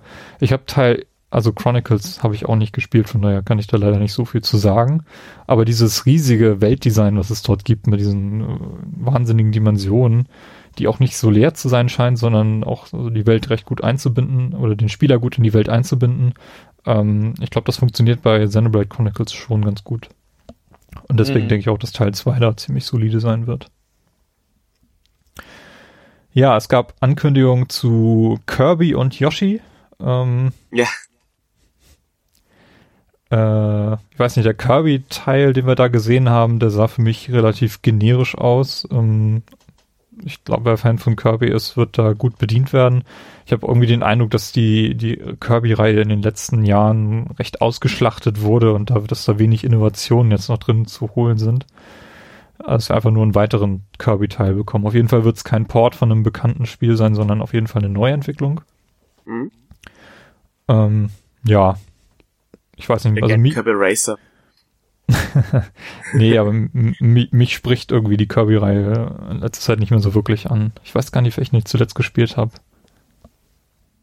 Aber irgendwie ist passiert da für mich zu wenig Innovation. Es ist immer immer ein bisschen was vom Gleichen, ein bisschen abgeändert. Ähm, aber ist, Kirby ist da sowieso eher was äh, leichteres Gameplay. Also da sind nicht so die Haus Herausforderungen meist nicht so groß in diesem Jump'n'Run-Universum. Ja. Die Fischer dann ist einfach nur eine kleine Flauschekugel ist. Ja. Bei Yoshi hingegen ähm, fand ich es optisch auf jeden Fall sehr ansprechend. Das ist auch wieder so ein 2D oder Pseudo-2D-Gameplay. Mhm. Ähm, der Yoshi, ich weiß nicht, ist das wieder dieser Jan-Yoshi, der da rumläuft? Er sah mhm. ein bisschen wollen aus in dieser Papierpappe-Welt. Die hat mich auch sehr an äh, Tilray erinnert und das fand ich super sympathisch. Ja, und das hat auch wirklich super plastisch ausgesehen. Also man hatte wirklich ja. das Gefühl, dass da im Fernseher so ein Karton steht, äh, der sich da gerade bewegt oder so. Also es war wirklich sehr optisch wahnsinnig gut. Also besser noch als äh, Epic Jan, was jetzt auf der Wii U zuletzt äh, erschienen war. Aber ich glaube dass ich tatsächlich, dass das relativ dankbar ist, weil ich mir fast sicher bin, dass sie dafür wirklich einfach äh, Fotogrammetrie verwenden und einfach wirklich Papa abfotografieren, das halt einfach einfügen. Mhm. Und weil es halt eh noch so 2D-mäßig ist, ähm, spielt, glaube ich, das Auge da auch ganz gut mit. Und man kann es ja auch auf der Switch hoch auflösen. Ähm, deswegen sieht es einfach so fantastisch aus. Ja, ich mag auch, wie, wie die ganze Reihe seit Super Nintendo-Zeiten schon mit der Optik spielt. Also zu Super mhm. Nintendo-Zeiten gab es halt Yoshi's Island mit diesem gemalten Hintergrund und ja, eben zuletzt jetzt diesen Jahren Yoshi und jetzt diese Pappwelt. Also ich finde, das ist schon, macht schon was her, auf jeden Fall. Hm. Ich fand auch das, also es sah fast schon 3D aus, diese, diese, ja. das, was wir da auf dem Stream gesehen haben. Also es hat mich optisch wirklich sehr, sehr gut abgeholt aber ist auch erst für 2018 angekündigt. Eine ganz, ganz wichtige Ankündigung haben wir gesehen, allerdings wirklich nur als Logo-Teaser, nämlich ja. Metroid Prime 4. Ein Titel, den ich fast schon abgeschrieben hatte, nachdem alle meine Voraussagungen, die ich gemacht hatte für die, für die E3 schiefgelaufen sind, hatte ich gesagt, Metroid Prime wird jetzt nicht kommen, aber es kommt tatsächlich Metroid Prime 4. Es gab nur äh, das Logo zu sehen mit ähm, Musik aus dem ersten Teil. Aber es kommt. Mhm. Und es wird, glaube ich, sogar wieder von Retro Studios entwickelt. Ja, das war irgendwie unklar. Ja, es war leider nicht zu sehen, dieses Logo in der Ankündigung. Äh, wer jetzt mhm. die Firma hinter ist, die Entwickler, das Entwicklerstudio. Aber es wird Zeit, dass Metroid mal wieder einen vernünftigen Teil bekommt. Und, Aber Prime? Was meinst du? Ich dachte, es wäre eigentlich durch mit der Trilogie. Ja, das dachten wir bei Halo auch.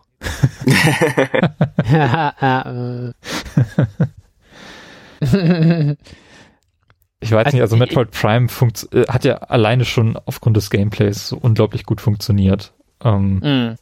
Damals diese wichtige Herausforderung, die Serie von 2D zu 3D zu bringen, nachdem sie auf dem mm. Nintendo 64 ausgesetzt haben, ähm, wurde auf der Wii gut zu Ende geführt. Jetzt haben wir auf der Wii U wieder nichts gesehen und ähm, zwischendurch ist die Serie so ein bisschen abgedriftet mit Other M und den zuletzt 3DS-Teilen, die auch so ein bisschen komisch waren. Aber jetzt kommt nicht nur Metroid Prime 4, ähm, sondern auch ein Remake vom Gameboy-Titel Samus Returns für den 3DS, der auch wahnsinnig gut aussah. Hm. Was glaubt ihr eigentlich bei Metroid Prime 4? Wird es wirklich fortgesetzt? Oder ist es eher so eine Art Reboot?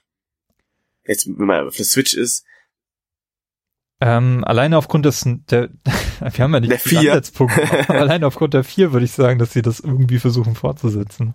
Mhm. Ja. Also ich glaube, sie würden es nicht Metroid Prime 4 nennen, wenn sie ein Remake machen würden. Mhm. Hm. Ich, ich frage mich nur, ob sie da irgendwie versuchen, wieder die ähm, Steuerung irgendwie mit einzubringen als was Besonderes oder ob das quasi so ein klassischer Gameplay-Titel wird.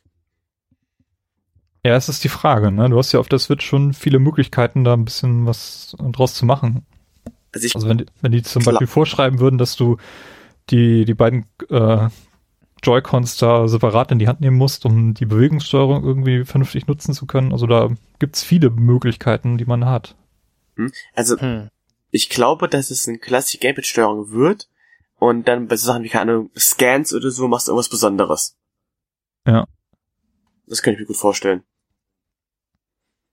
Ja, es gab leider nichts zu sehen, das ist das Problem. Also es gibt so, ja. so, so, eine, so eine typische Nintendo-Ankündigung. Wir machen da was. Ja. Wir zeigen euch das Logo, so wie zuletzt bei Fire Emblem und ich glaube Breath of the Wild ist ja auch so angekündigt worden. Ja. Hier kommt ein neues Zelda. Wir zeigen euch nichts dazu. Ja. Na gut. Aber genauso, ähm, können wir ein bisschen vorgreifen. Pokémon Tournament X kam ja danach, das ist, wurde ja auch schon zu Genüge gezeigt, da gab es ja auch zuletzt noch eine eigene äh, Nintendo Direct zu, aber Pokémon Switch wird kommen, also ein, ähm, ein komplettes neues RPG, auch von, das, von, von Game Freak entwickelt. Auch das ja. wurde nur angekündigt, ja, wir arbeiten dran. Aber ich muss sagen, das hm. finde ich irgendwie richtig geil. Also vor allem seit Jahren wünscht sich ja jeder ein richtig großes Pokémon auf einer äh, Konsole zu Gamecube-Zeiten gab es ja mal was, was in diese Richtung ging irgendwie, ohne das richtig zu sein. Ähm, ich weiß ja. nicht mehr, wie das hieß, aber ich habe das damals im Kaufland gespielt. An, äh, da gab's ja, damals gab's die Dinger ja, noch als Anspielkonsolen. Mhm. Ähm, aber das war auch nicht so richtig was. Und jetzt zu sagen, ja, da kommt was, finde ich cool, aber ich weiß nicht, inwiefern das nicht ihrem äh, DS-Geschäft schädigt, weil so eine Switch kannst du ja auch einfach mitholen. Ja, äh, aber ich, ich weiß nicht, wir warten jetzt schon so lange drauf, dass mal ein richtiges Pokémon-RPG ähm, für eine große Konsole erscheint. Und jetzt, wo die Switch eben auch dieses, ähm, wir sind sowohl Konsole als auch Mobilplattform, ähm, so ein bisschen versucht, seinen Platz zu finden, ist, glaube ich, der beste Zeitpunkt, das zu machen. Und äh, ja, für die für den 3DS wurden ja zuletzt diese, wie heißt es, Ultra Moon und Ultra Sun, mhm. heißen die so, angekündigt, ja. wo, wo sich alle fragen, was das soll, weil jetzt irgendwie in den letzten Jahren jedes, jedes Jahr äh, so, so ein Spiel für den 3DS kam. Und der 3DS, der ist jetzt sieben Jahre alt. Ich glaube nicht, dass da noch ein großer Nachfolger kommen wird. Man hat jetzt gesagt, es wird auf jeden Fall noch zwei Jahre Support geben für die Plattform, aber die ist dann irgendwann noch durch. Und wir werden, glaube ich, dieses Pokémon Switch nicht vor Ende nächsten Jahres, vielleicht sogar als 2019 sehen. Von daher passt das ja noch ganz gut mit diesem Zeitpunkt zusammen. So, der 3DS läuft jetzt aus und unsere Plattform ist jetzt die Switch. Also versuchen wir das mal. Stimmt natürlich, vor allem die Switch ist ja tatsächlich beides. Und ich glaube fast, dass damit, vor allem, es hätte ja funktioniert, es war ja total das große Wagnis, aber die Leute kaufen es ja wie verrückt, die Dinger sind ja immer noch ausverkauft, zu großen Teilen. Mhm. Ähm, und ich kann mir gut vorstellen, dass Nintendo jetzt sagt, okay, das ist unser Konzept, das funktioniert. Und jetzt auch ähm, die nächste Konsole auch darauf setzen, dass es halt einfach auch äh, man sich mitnehmen kann. Ja. Dass sie ja quasi keinen Handheld mehr machen, was ja lange Zeit ihre Kernsparte war, nachdem die ähm, Wii U ja nicht so funktioniert hat. Genau, ja, nee, das stimmt schon. Ein bisschen verwirrend war, dass Amazon den Titel als Pokémon Stars tatsächlich jetzt äh, aufgelistet hat und du ihn als Pokémon Stars vorbestellen konntest. Ähm, das, da ging ja auch die Gerüchte hin, dass das irgendwie der nächste oder ein Pokémon-Titel für die Switch sein wird. Ähm, ja, aber dazu wissen wir noch zu wenig. In was im Universum das spielt, mit wie vielen Pokémon, ähm, ist alles unklar selbst Nintendo scheint nicht zu, zu wissen oder zumindest nicht zugeben wollen zu wissen, ähm, was für ein Pokémon-Spiel da bei Game Freak in Entwicklung ist. Ähm, ich hoffe so ein bisschen, dass sie vielleicht sogar die Engine von Breath of the Wild nutzen, um wirklich episches Pokémon-Spiel zu machen. Hm. Das wäre, glaube ich, ganz cool. Und diese Engine muss halt genutzt werden, ne? Die ist so lange in Entwicklung ja. gewesen und es funktioniert so wunderbar gut. Ähm, wird sich total anbieten. Auch für, für Metroid Prime vielleicht sogar. Ähm, ich glaube, da geht was. Ja, war auf jeden Fall wichtig, dass sie da mal die Gerüchte ein bisschen genährt haben und auch gesagt haben, ja, da kommt was und ähm, das wird auf jeden Fall auch die Verkäufe dann anheizen. Fire Emblem Warriors wurde auch gezeigt. Ähm, weiß nicht. Fand ich ehrlich ein bisschen enttäuschend. Inwiefern? Äh, das liegt nur daran, also ich bin Fire Emblem Fan, mhm. aber es auch schon länger Zeit lang nicht gespielt, weil ich keinen Nintendo DS besitze, also kein Nintendo 3DS. Ähm, das heißt, mein letztes war damals noch auf der Wii, weil ich so die Wii U auch besprungen habe. Aber für mich hat immer sehr viel ausgemacht, dass es zu jedem Teil irgendwie eigene Charaktere gab, eine eigene Geschichte, eine eigene Welt. Ich habe das Gefühl irgendwie, ja, wir haben so, ein, so eine kleine Geschichte, es gibt halt wieder ein böses Königreich und wir holen halt alle Helden aus den alten Teilen wieder zurück. Und mir fehlen irgendwie die neuen Charaktere, bis auf das äh, Geschwisterpaar, was da gezeigt wurde. Aber vielleicht wird's ja was. Also aber irgendwie hat mich jetzt nicht so ganz angesprochen, wie ich eigentlich gedacht habe. Hm, ja, mal sehen, wie das, wie das weitergeht. Ich muss unbedingt auch mal irgendwie an die Fire Emblem-Reihe wieder anknüpfen. Ich habe nur mal ein Game Boy, Game Boy Advance Spiel gespielt und fand super gut, aber habe danach nie nochmal irgendwie Zug Zugang gefunden und habe ein Fire Emblem, ich glaube Awakening Teil seit Ewigkeiten im Schrank stehen, nicht mal spielen. Oh, der ist toll. Awakening ist toll. Ja, ja. Gut, Rocket League kommt für die Switch. Auch hm. Das war eine Überraschung. Ziemlich coole Überraschung. Ich glaube, das ist auf jeden Fall ein Titel, der da auch ein gutes Zuhause finden wird. Die Autos tragen jetzt äh, Mario-Hüte, wenn man möchte. Ja. mhm. Ja, ist auf jeden Fall. Ich weiß nicht, gibt's da Crossplay jetzt auch mit mit der Xbox-Plattform? Ich glaube, ich glaube ja. Also der einzige, der es hier ausschließt, ist ja äh, PlayStation. Und mhm. sie wären eigentlich dumm, bei Rocket League kein Crossplay zu machen. Das bietet sich ja geradezu an. Ja, auf jeden Fall, und weil die Türen jetzt geöffnet sind über, äh, über, über Minecraft, ähm, mhm.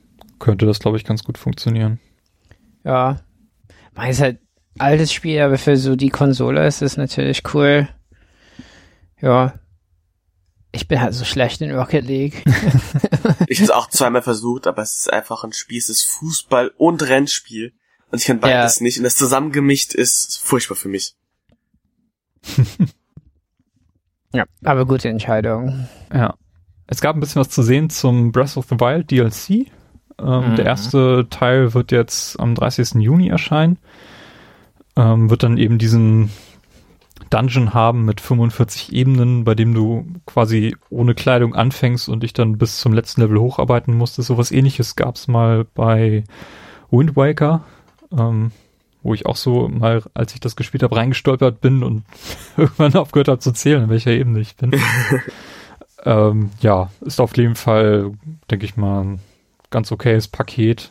Ich habe das Gefühl, vieles, was in dem ersten DLC-Paket ist, hätte man auch einfach als Patch bringen können. Ähm, aber gut ist Nintendo. Ähm, zweiten DLC-Paket, ähm, ich weiß nicht, wird das auch so ein Prequel? So ein bisschen Szenen aus äh, von diesen Helden, die man dort trifft. Ich bin da nicht ganz auf dem Laufenden. Habt ihr das verfolgt? Also ich weiß nur, dass es, es gibt diese Helden und diesen Akkordeon spielenden Vogel, der auch einer mhm. der Helden ist. Und es gibt Amiibos dazu, ganz wichtig. Oh ja. aber ansonsten, gut, aber wie gesagt, ich habe ja auch leider das neue Zelda noch gar nicht gespielt. Das muss ich noch immer nachholen, wenn ich mir meine Switch besorgt habe. Robert ist der einzige von uns, der den Season Pass gekauft hat. Ja, damit ich das T-Shirt habe. Hm. Mhm. ja, nö, war ein sah okay aus für, also also sah okay aus für den Preis, finde ich, was die da bringen. Also zumindest im Paket mit den beiden DLCs-Paketen zusammen, ja, du kannst sie auch nicht einzeln kaufen. Mm. Ähm, das erste Paket alleine hätte, glaube ich, für mich keinen Reiz. Es, es, sind eher so Features, die danach gerüstet werden, mm. als wirklich Content. Also, das ist schon ein Punkt, ne? Also Features, finde ich, sollen eher nachgepatcht werden und nicht im DLC sein. Mm. Ein bisschen unschön. Also gerade diese Kartengeschichte, ne? Dass man dass man das kaufen muss. Ja, und es gibt so ein paar neue Anzüge, neue Rüstung, die Tingle-Rüstung und diese Korok-Maske, die alle bisschen Gameplay-Features halt bringen, aber es ist halt nichts, was du irgendwie sonst für 10 Euro kaufen würdest. Ich fand diesen Tingle-Anzug ja heiß. Das war einfach super. Ja, ich glaube, ich brauche das für zu Hause. Den Tingle-Anzug? Was? Ja. so ein Onesie würde ich kaufen, glaube ich. Ah, bist du für die nächste Karneval-Session in Koblenz gerüstet? Ja. Ja. Spandex, sehr schön. Mhm. Ja. Nee, das muss schon, schon, schon ein schöner Stoff sein, da will ich nicht schwitzen. Ja. ja, den Abschluss der, des Nintendo Spotlights hat dann Super Mario Odyssey gebildet. Ähm, wo wir nochmal ein bisschen schöneres Gameplay gesehen haben, ähm, mhm. was uns teilweise ein bisschen verwirrt hat, teilweise aber auch äh, Jubelschreie ausgelöst hat. Also es gibt jetzt äh, bestimmte Spielabschnitte in diesem Spiel, in denen Mario quasi in ein 2D Mario durch eine Wand sich durchhangeln muss. Und das, das sieht dann fast. Zelda geklaut. Haben sie aus Zelda geklaut, ja, aus, äh, aus diesem äh, Link, äh, Between Link Between Worlds, genau. Mhm. Sah so ein bisschen 16-Bit oder so eine Mischung aus 8 und 16-Bit aus und ähm, ja, scheint recht häufig als Spielelement in Mario Odyssey verwendet zu werden. Sah auf jeden Fall sehr, sehr cool aus. Ja, auch diese ähm, Attitüde, dass jetzt Mario auch mal in quasi ähm, eher lebensechte Welten halt setzen, durch diese, diese Großstadt und so, oder als Dinosaurier. Mhm. Also, das ist halt total abgedreht, aber, und es, ich kann mir vorstellen, dass es trotzdem super funktioniert, eben weil es so abgedreht ist. Und können wir mal ganz kurz überreden, wie, wie unglaublich fantastisch Bose in seinem ho weißen Hochzeitsanzug aussah. Den es auch als Amiibo gibt. ja, ja. Ich finde, Bose sollte immer einen weißen Hochzeitsanzug tragen. Das sah toll aus. Ja, ja, ja.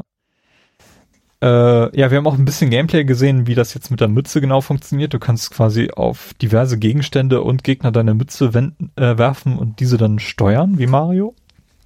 Ähm, und Schnurrbart angefangen wurde das dann mit diesem riesigen Dino, der da in das Bild reinlief. So, so ein T-Rex, der die Mario-Mütze trug. Ähm, also du hast ja, es wird recht intensiv. Also die Mütze spielt eine sehr, sehr wichtige Rolle in diesem Spiel. So weitgehend, dass du sogar einen zweiten Spieler als Koop-Spieler mit reinnehmen kannst, der dann nur diese Mütze steuert. und die quasi frei über den Bildschirm bewegen kannst, während der, die andere Person dann Mario steuert. Das sah auf jeden Fall sehr sinnvoll aus und weitergehend auch als dieser Koop-Modus, den es zum Beispiel in äh, Galaxy gab. Ja, ähm, das, das Sternchen war's. Ja, hier kannst du wirklich dann auch mithelfen, irgendwelche Münzen einzusammeln und so. Also das ähm, scheint auf jeden Fall ganz nett zu sein, dieser, dieser Koop-Modus, ja. Vor allem, das macht hier auch tatsächlich Sinn. Im Grunde ist es ja nur eine Weiterentwicklung. Die Mützen waren ja damals auch im Nintendo, ähm, bei Super Mario 64 waren die auch total wichtig. Das waren da ja auch keine Kostüme, sondern Mützen.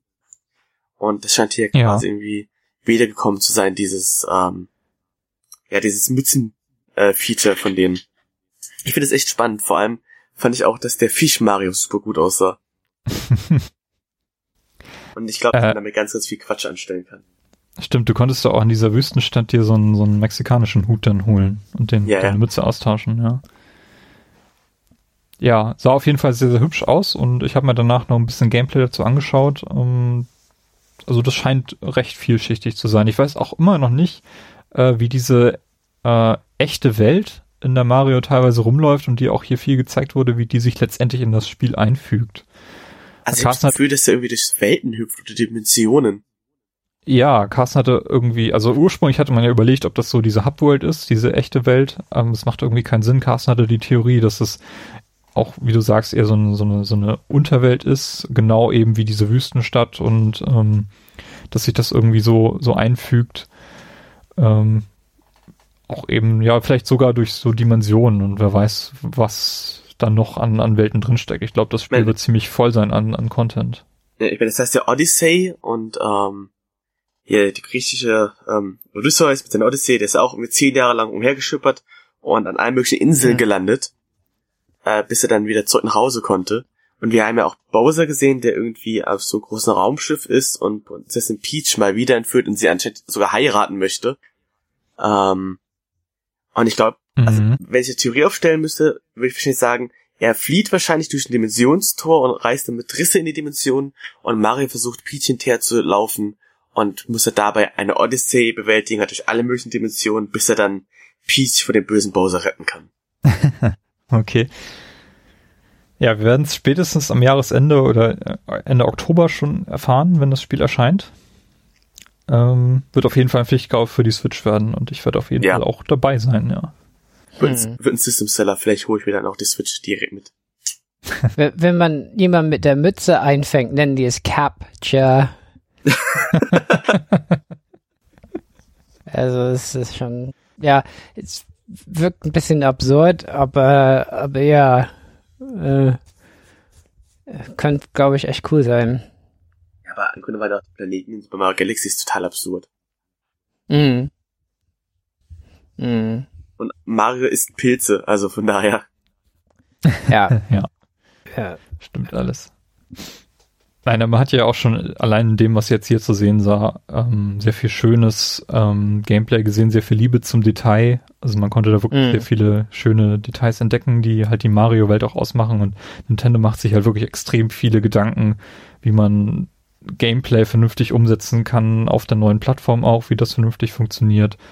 Und das, das ist all, das hat sämtliche Mario-Spiele, die bislang erschienen sind, ausgezeichnet. Und ich glaube, dass da brauchen sich keine Sorgen machen, dass da irgendwas in die, in die Hose geht. Also alles, was ich hier gesehen habe, ähm, hat mich irgendwie angetan. Auch wenn ich das äh, Gameplay in der Stadt teilweise ein bisschen komisch fand, das sah ein bisschen merkwürdig aus. Mario muss seine Mütze auch einsetzen, um irgendwie in die Höhe zu gelangen, also relativ große Höhen ähm, zu überwinden das sah ein bisschen kompliziert aus, aber ich glaube, das wird das Spiel mhm. auch recht gut vermitteln, wie das Ganze dann ja. funktionieren wird.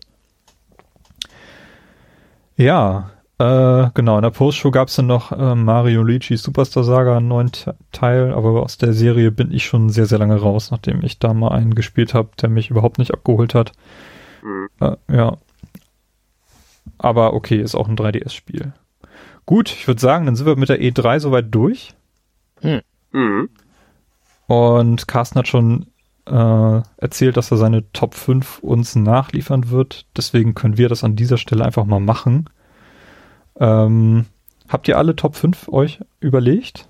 Ja. So, was euch am meisten begeistert hat? Jo. Ja. Dann machen wir jetzt einfach Reihe um. Angefangen bleibt bei Platz 5. Ähm, Robert, fang du doch mal an. Ja, 5 würde ich sagen South Park, Fractured Butthole, weil sieht super aus und finde, nur weil es ein bisschen länger in Entwicklung ist, äh, sollte es nicht äh, weniger äh, Lob bekommen. Also bin, bin gespannt nach wie vor, bin froh, dass es doch kommt. Bei mir ist Platz 5 äh, Metroid Samus Returns. Einfach weil es auch schon relativ fertig zu sein scheint und auch bald erscheinen wird. Ähm, sah super gut aus. Also ich finde ähm, vernünftiges 2D Metroid mit einer 3D Engine, das hat wirklich gefehlt, nachdem Other M da nicht so wirklich ähm, äh, uns erreicht hat mit dem, was, was es damals gemacht hat. Und hier dieses Remake vom, vom Gameboy-Teil, der auch sehr, sehr gut anerkannt ist unter den, unter den Metroid-Fans. Da kann man nichts falsch machen. Das sah wirklich atemberaubend gut an. Erinnerte so ein bisschen an diesen Epic Games Titel, der damals auf der Xbox erschienen ist. Ich weiß gar nicht. Ähm, der ist auch so dieses Metroidvania-Genre so ein bisschen aufgemacht hat. Ich komme gerade Ah, auf den i- Titeln. Austin Scott Card hat, hat die Geschichte gemacht. Egal, auf jeden Fall, ich glaube, das wird ein ziemlich cooles Ding und ähm, dafür werde ich mein 3DS nochmal wieder auspacken. Yannick. Ähm, mein fünfter Platz ist Days Gone. Mhm. Das liegt daran, dass ich zwar wirklich Bock auf das Spiel habe, das sieht doch toll aus. Der einzige Grund, warum es so weit unten gelandet ist, vergleichsweise, ist einfach der, es gab halt sehr viele Zombie-Spiele in den letzten Jahren. Und ich weiß halt noch nicht, was der Titel so viel neu macht. Nichtsdestotrotz bin ich sehr gespannt drauf, hat aber leider halt nur für Platz 5 gereicht. Gut. Shadow Complex. Shadow Complex, richtig, so hieß es. Äh, Robert, dein Platz 4. Starlink, Starlink. äh, Toys to Life könnte gerettet werden. Ähm, ich fand die Schiffe sahen ganz cool aus, aber Gameplay, Gameplay überzeugt mich noch nicht. Also mal schauen. Ja, ist auch mein Platz 4.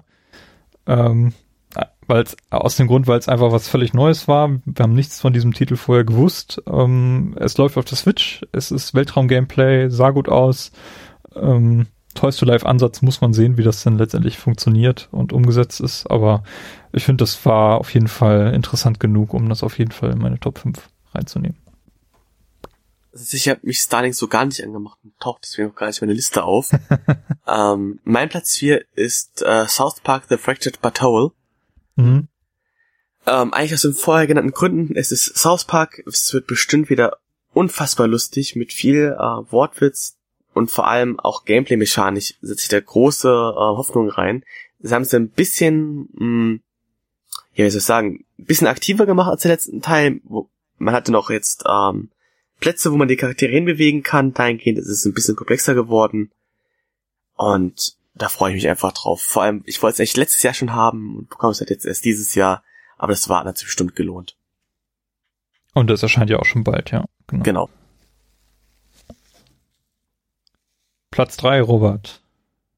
Destiny 2 reicht nur für Platz 3. ja, also sieht, sieht gut aus, wird bestimmt ein bombiges Spiel, aber, aber ganz, also Game of the Show oder so kann es nicht für mich werden.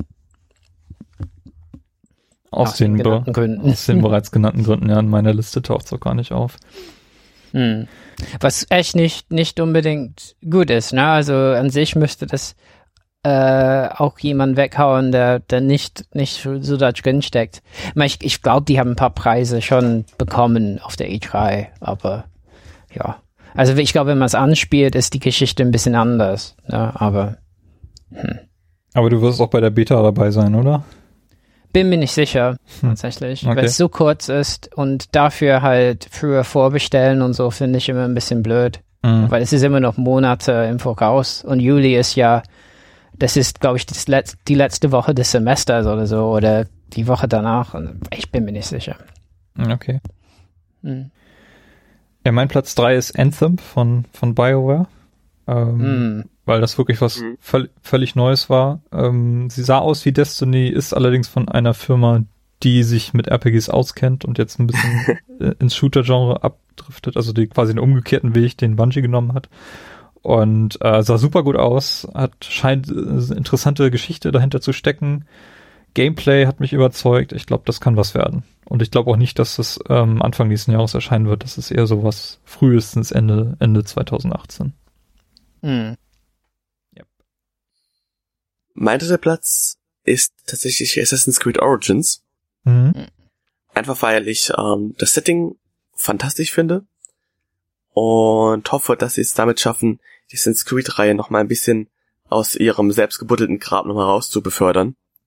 Weil ich befürchte, wenn sie das jetzt nicht schaffen, ähm, wird es schwierig, das fortzusetzen. Ja. Ja. Ja, denke ich auch. Aber ich glaube, das mhm. äh, sieht gut genug aus, dass, dass sie auf jeden Fall da eine interessante, äh, eine groß, eine genügend große Käuferschaft interessieren können. Ja, auf jeden Fall. Vor allem, sie wollen es ja auch. Also es ist ja nicht so, als wäre das quasi so ein ähm, so ein Nebenbei-Projekt, sondern Assassin's Creed ist eigentlich eine ihrer Kernmarken und die wollen sie ja auch einfach weiterbringen. Und ich glaube einfach nur, dass halt viele Gameplay- und Designentscheidungen der letzten Jahre waren, die es halt schwierig gemacht haben und ich hoffe und glaube, ähm, dass dieses eine Jahr, wo quasi nichts kam, dahingehend dem Spiel echt gut getan hat.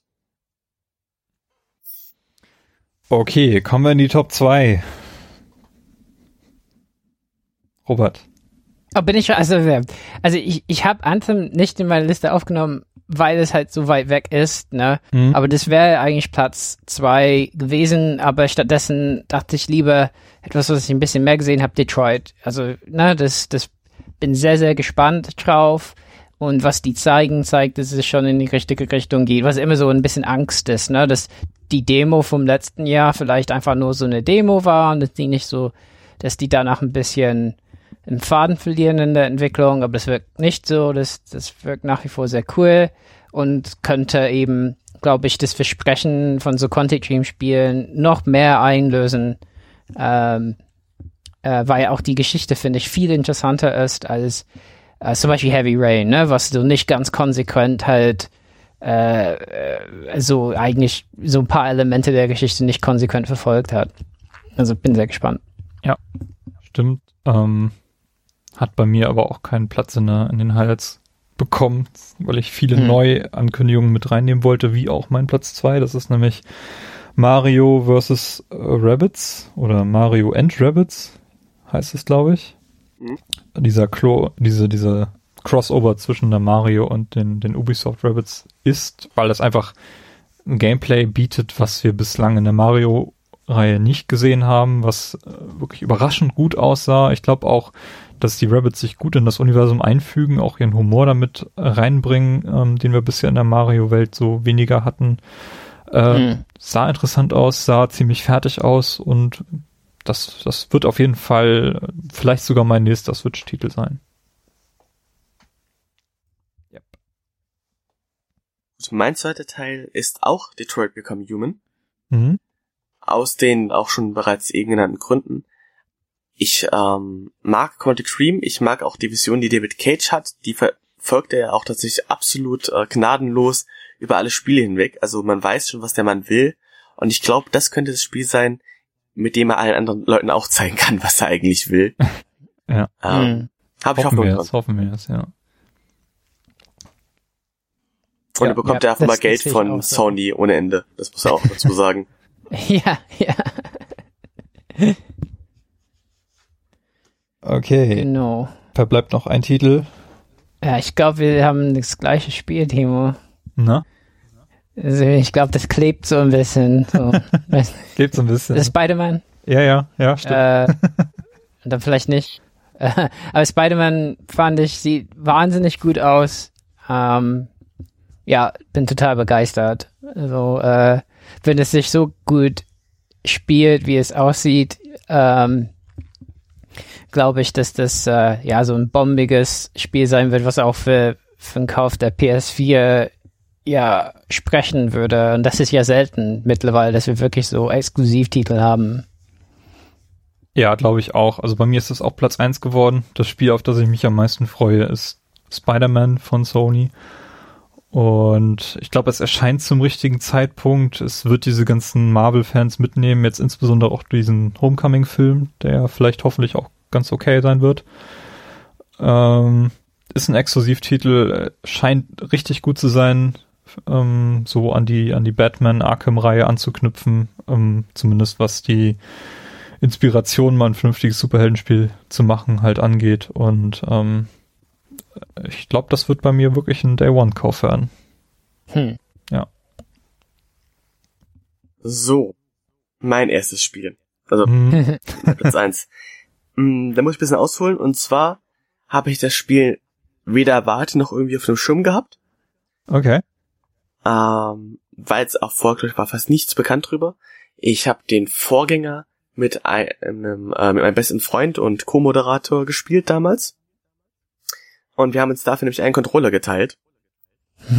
Und vielleicht ah. weiß man jetzt schon, welches Spiel es sein wird. Ja, ja, jetzt uh, weiß ich es. A Way Out. Mm. Ja, Prison Break, das Spiel, was ja nur im Coop funktioniert, wo man auch quasi ähm, sich entscheiden muss, wer nimmt jetzt die Waffe mit, wie brechen wir aus und so weiter und so fort.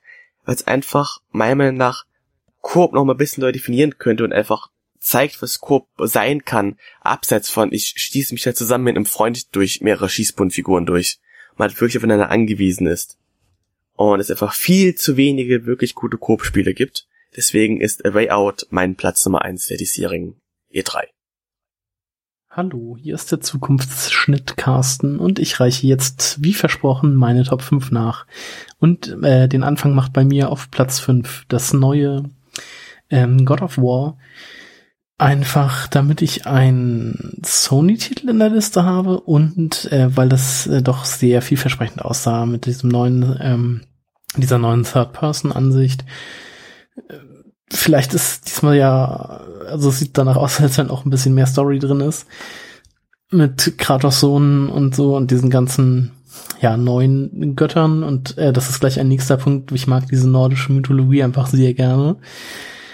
Deshalb äh, God of War bei mir auf der 5 gelandet. Auf Platz 4 habe ich äh, im Gegensatz zu allen anderen äh, Super Mario Odyssey, weil ich mich einfach seit, ich würde jetzt wirklich sagen, Super Mario äh, Galaxy ähm, auf so ein Mario freue. Da dieses 3D Land und Super Mario World und so, nee, World, wie hieß denn das? 3D World ähm, überhaupt nicht mein Fall war, freue ich mich einfach wieder auf so ein richtig klassisches äh, Mario-Spiel, so im Sinne von, ja, Super Mario 64, wo man halt verschiedene Welten hat, die man bereist und da dann halt Sterne, beziehungsweise in diesem Fall Monde sammelt. Das kann sehr gut werden. Auf Platz drei ähm, gab es zwar nichts zu, zu, sehen außer das Logo, aber Metroid Prime 4, ähm, weil ich auch die vorherigen Teile, also beziehungsweise nur Metroid Prime 1 und 3 sehr gerne gespielt habe. Teil 2 habe ich halt nie gespielt. Ähm, deshalb freue ich mich da wahnsinnig drauf und auch jetzt einfach, ähm, ja, das dann auf der Switch spielen zu können, das wird großartig. Hoffen wir, dass es vielleicht nächstes Jahr schon rauskommt. Auf der 2 habe ich ähm, Beyond Good and Evil 2, weil der Trailer mir einfach sehr viel äh, Lust auf das Spiel gemacht hat. Auch wenn der Entwicklungsstand zum Zeitpunkt dieses Trailers ja irgendwie auf, äh, auf Null ist und man noch nicht mit dem Spiel angefangen hat und auch die Ambitionen für dieses Spiel sehr groß sind und ich nicht weiß, ob das überhaupt alles so umgesetzt werden kann, wie sie sich das vorstellen. Und ob wir vielleicht nur wieder einen Trailer gesehen haben und weitere zehn Jahre auf eine neue Ankündigung davon warten müssen, aber es, ich fand das alles sehr cool. Ähm, ich freue mich da auf diese Weltraumpiraten-Sachen und so. Äh, bin ich großer Fan von und deshalb ja, hoffe ich, dass das äh, nicht mehr allzu lange auf sich warten lässt, aber trotzdem ein gutes Spiel wird. Auf Platz eins habe ich Anthem gewählt, weil das einfach für mich am vielversprechendsten aussah. Es ist wieder ein ähm, Spiel vom Haupt ja, Mass Effect Team, sag ich jetzt mal so. Der Schreiber von Mass Effect 1 und 2 ist ja mit daran beteiligt und ich glaube einfach von der Story wird das deshalb auch richtig gut. Ähm, das Gameplay sah sehr geil aus, das, die Grafik war cool. wenn man denn so ein Vierer-Squad zusammenkriegt, und ich denke, das wird passieren, ähm, dann sollte das Spiel schon äh, viel Spaß machen. Und aber sonst wird es wahrscheinlich auch alleine schocken. Deshalb meine Nummer eins dieses Jahr. Und jetzt geht's wieder weiter mit Timo, Robert und Yannick. Viel Spaß.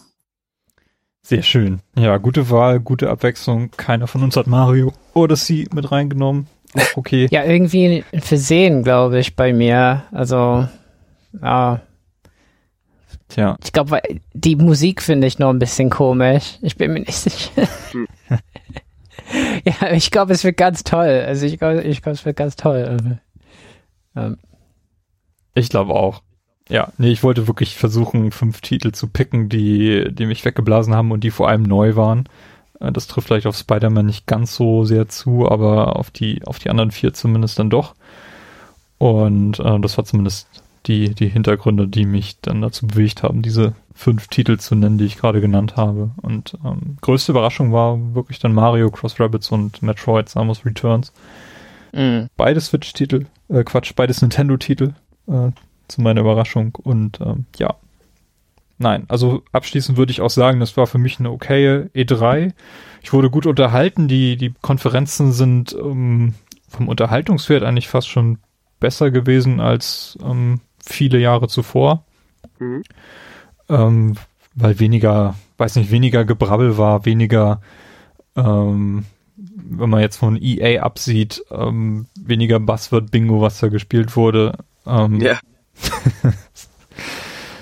Darum, wenn ich, wenn ich jetzt auch irgendwie meine Lowlights nennen sollte, dann würde die EA-Konferenz, die ich total überflüssig fand, dann da auch auf jeden Fall ganz oben sein. Also das war hm. eine überflüssige Show. Aber okay. Habt ihr irgendwas, was ihr auf der negativen Seite irgendwie noch nennen wollen würdet? Von dem ihr enttäuscht gewesen wart? Hm. Nicht unbedingt. Kein Halo. Kein Halo, ja. ja. Um, ähm, ja. Gut, dass man von der Stranding nichts sieht, wusste man ja schon vorher.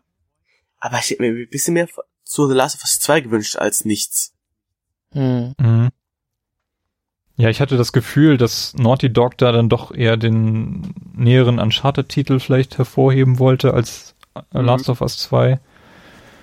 Auf der anderen Seite hätte jetzt, wenn sie letztes Jahr Last of Us 2 nicht enthüllt hätten, oder angekündigt hätten, wäre das jetzt auch ein ziemlicher Kracher gewesen, wenn sie das dieses Jahr getan hätten. Mhm. Nun hat Sony wirklich sehr viel für 2018 erst angekündigt, von daher haben sie dann im nächsten Jahr auf jeden Fall genug Stoff dann, um da nochmal eine große, größere Show zu machen als dieses Jahr. Ja. Und es ist ja nun auch nicht so, dass wir, dass sie, dass es auf der PS4 nichts zum Zocken gibt in den nächsten zwölf Monaten, von daher. Nee, das ähm, echt nicht. ist das vielleicht Nein, auch ganz gut, mal so, so, eine, so eine weniger brachiale Show zu bieten und dann halt im nächsten Jahr was ganz Großes zu bringen. Vor allem nachdem er letztes ja Jahr echt übel war. Ja. ja. Das ja. stimmt schon, ja. Wir haben Spiele im Überfluss immer, ich meine, ist klar, es geht ja nicht unbedingt nur um die Spiele, sondern der potenzielle Marktwert äh, für Shareholder und so deutlich zu machen, ja. Ähm, ja, Konsolengeschäft für mich sieht, sieht da einfach stabil aus, aber ich finde, es kann sich einiges tun jetzt, ne? Also, ähm, ein Xbox One X weiß ich nicht, wo ich das verorte, ehrlich gesagt. Also ich finde, für mich so ein mhm. Flop war, dass da nicht irgendwie ein großes Argument kam, das zu kaufen. Aber es ist nicht irgendwie, ist, die Konsole selbst ist äh, bestimmt super gemacht und alles, ja. Ja. Ja, also quasi, wenn man sich jetzt eine Xbox kaufen will, dann wartet man vielleicht lieber noch die zwei, drei Monate bis zur X. Ähm, mhm. Aber wenn man eine hat, hat man vielleicht keine so große Motivation, nochmal ähm, aufzurüsten. Das war bei mir in der mhm. PS4 Pro auch so. Ich habe auch noch die alte PS4 bei mir stehen. Einfach weil ich mir sag, nee, abgesehen davon ist auf meine PS4 noch äh, die PT-Demo drauf, die man ja nur zu mir bekommen kann. Ah ja. Mhm. Und deswegen will ich auch irgendwie Stimmt, ja, hergeben. die habe ich auch.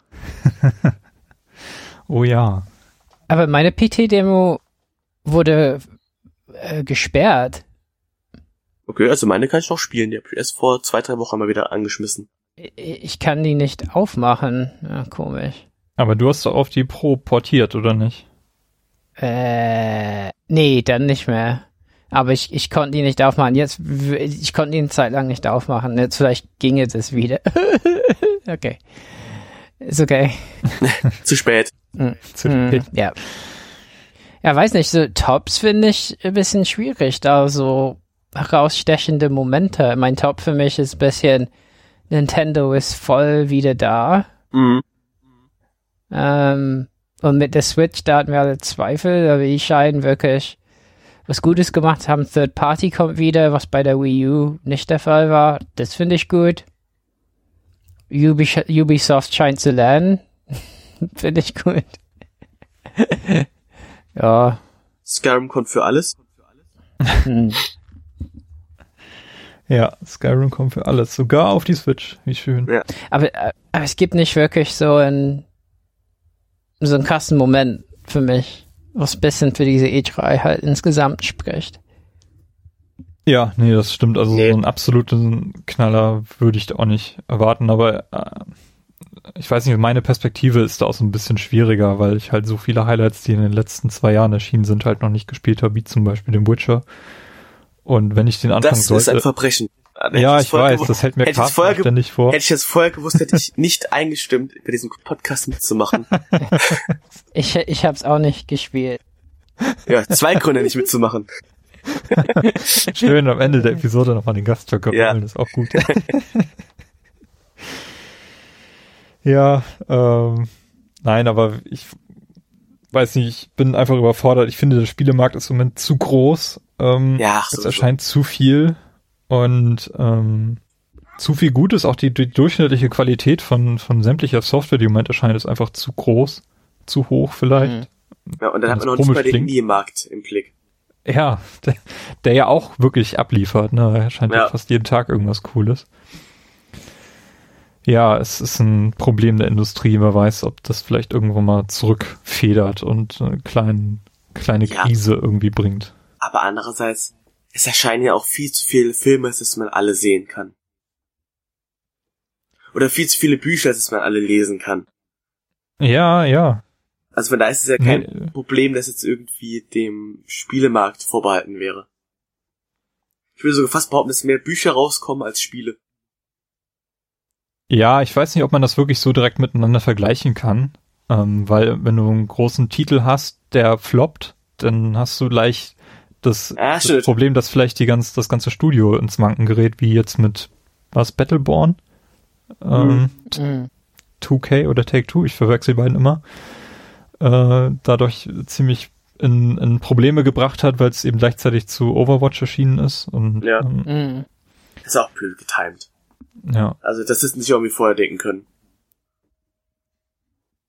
Ja, ich weiß nicht, wer da, die, wer da den Fehler zu verantworten hat. Bei EA scheinen ja auch Leute einfach nicht draus zu lernen und Titanfall 2 neben ähm, Battlefield und Call of Duty rauszubringen. Ja. Dann zu wundern, dass es sich nicht verkauft.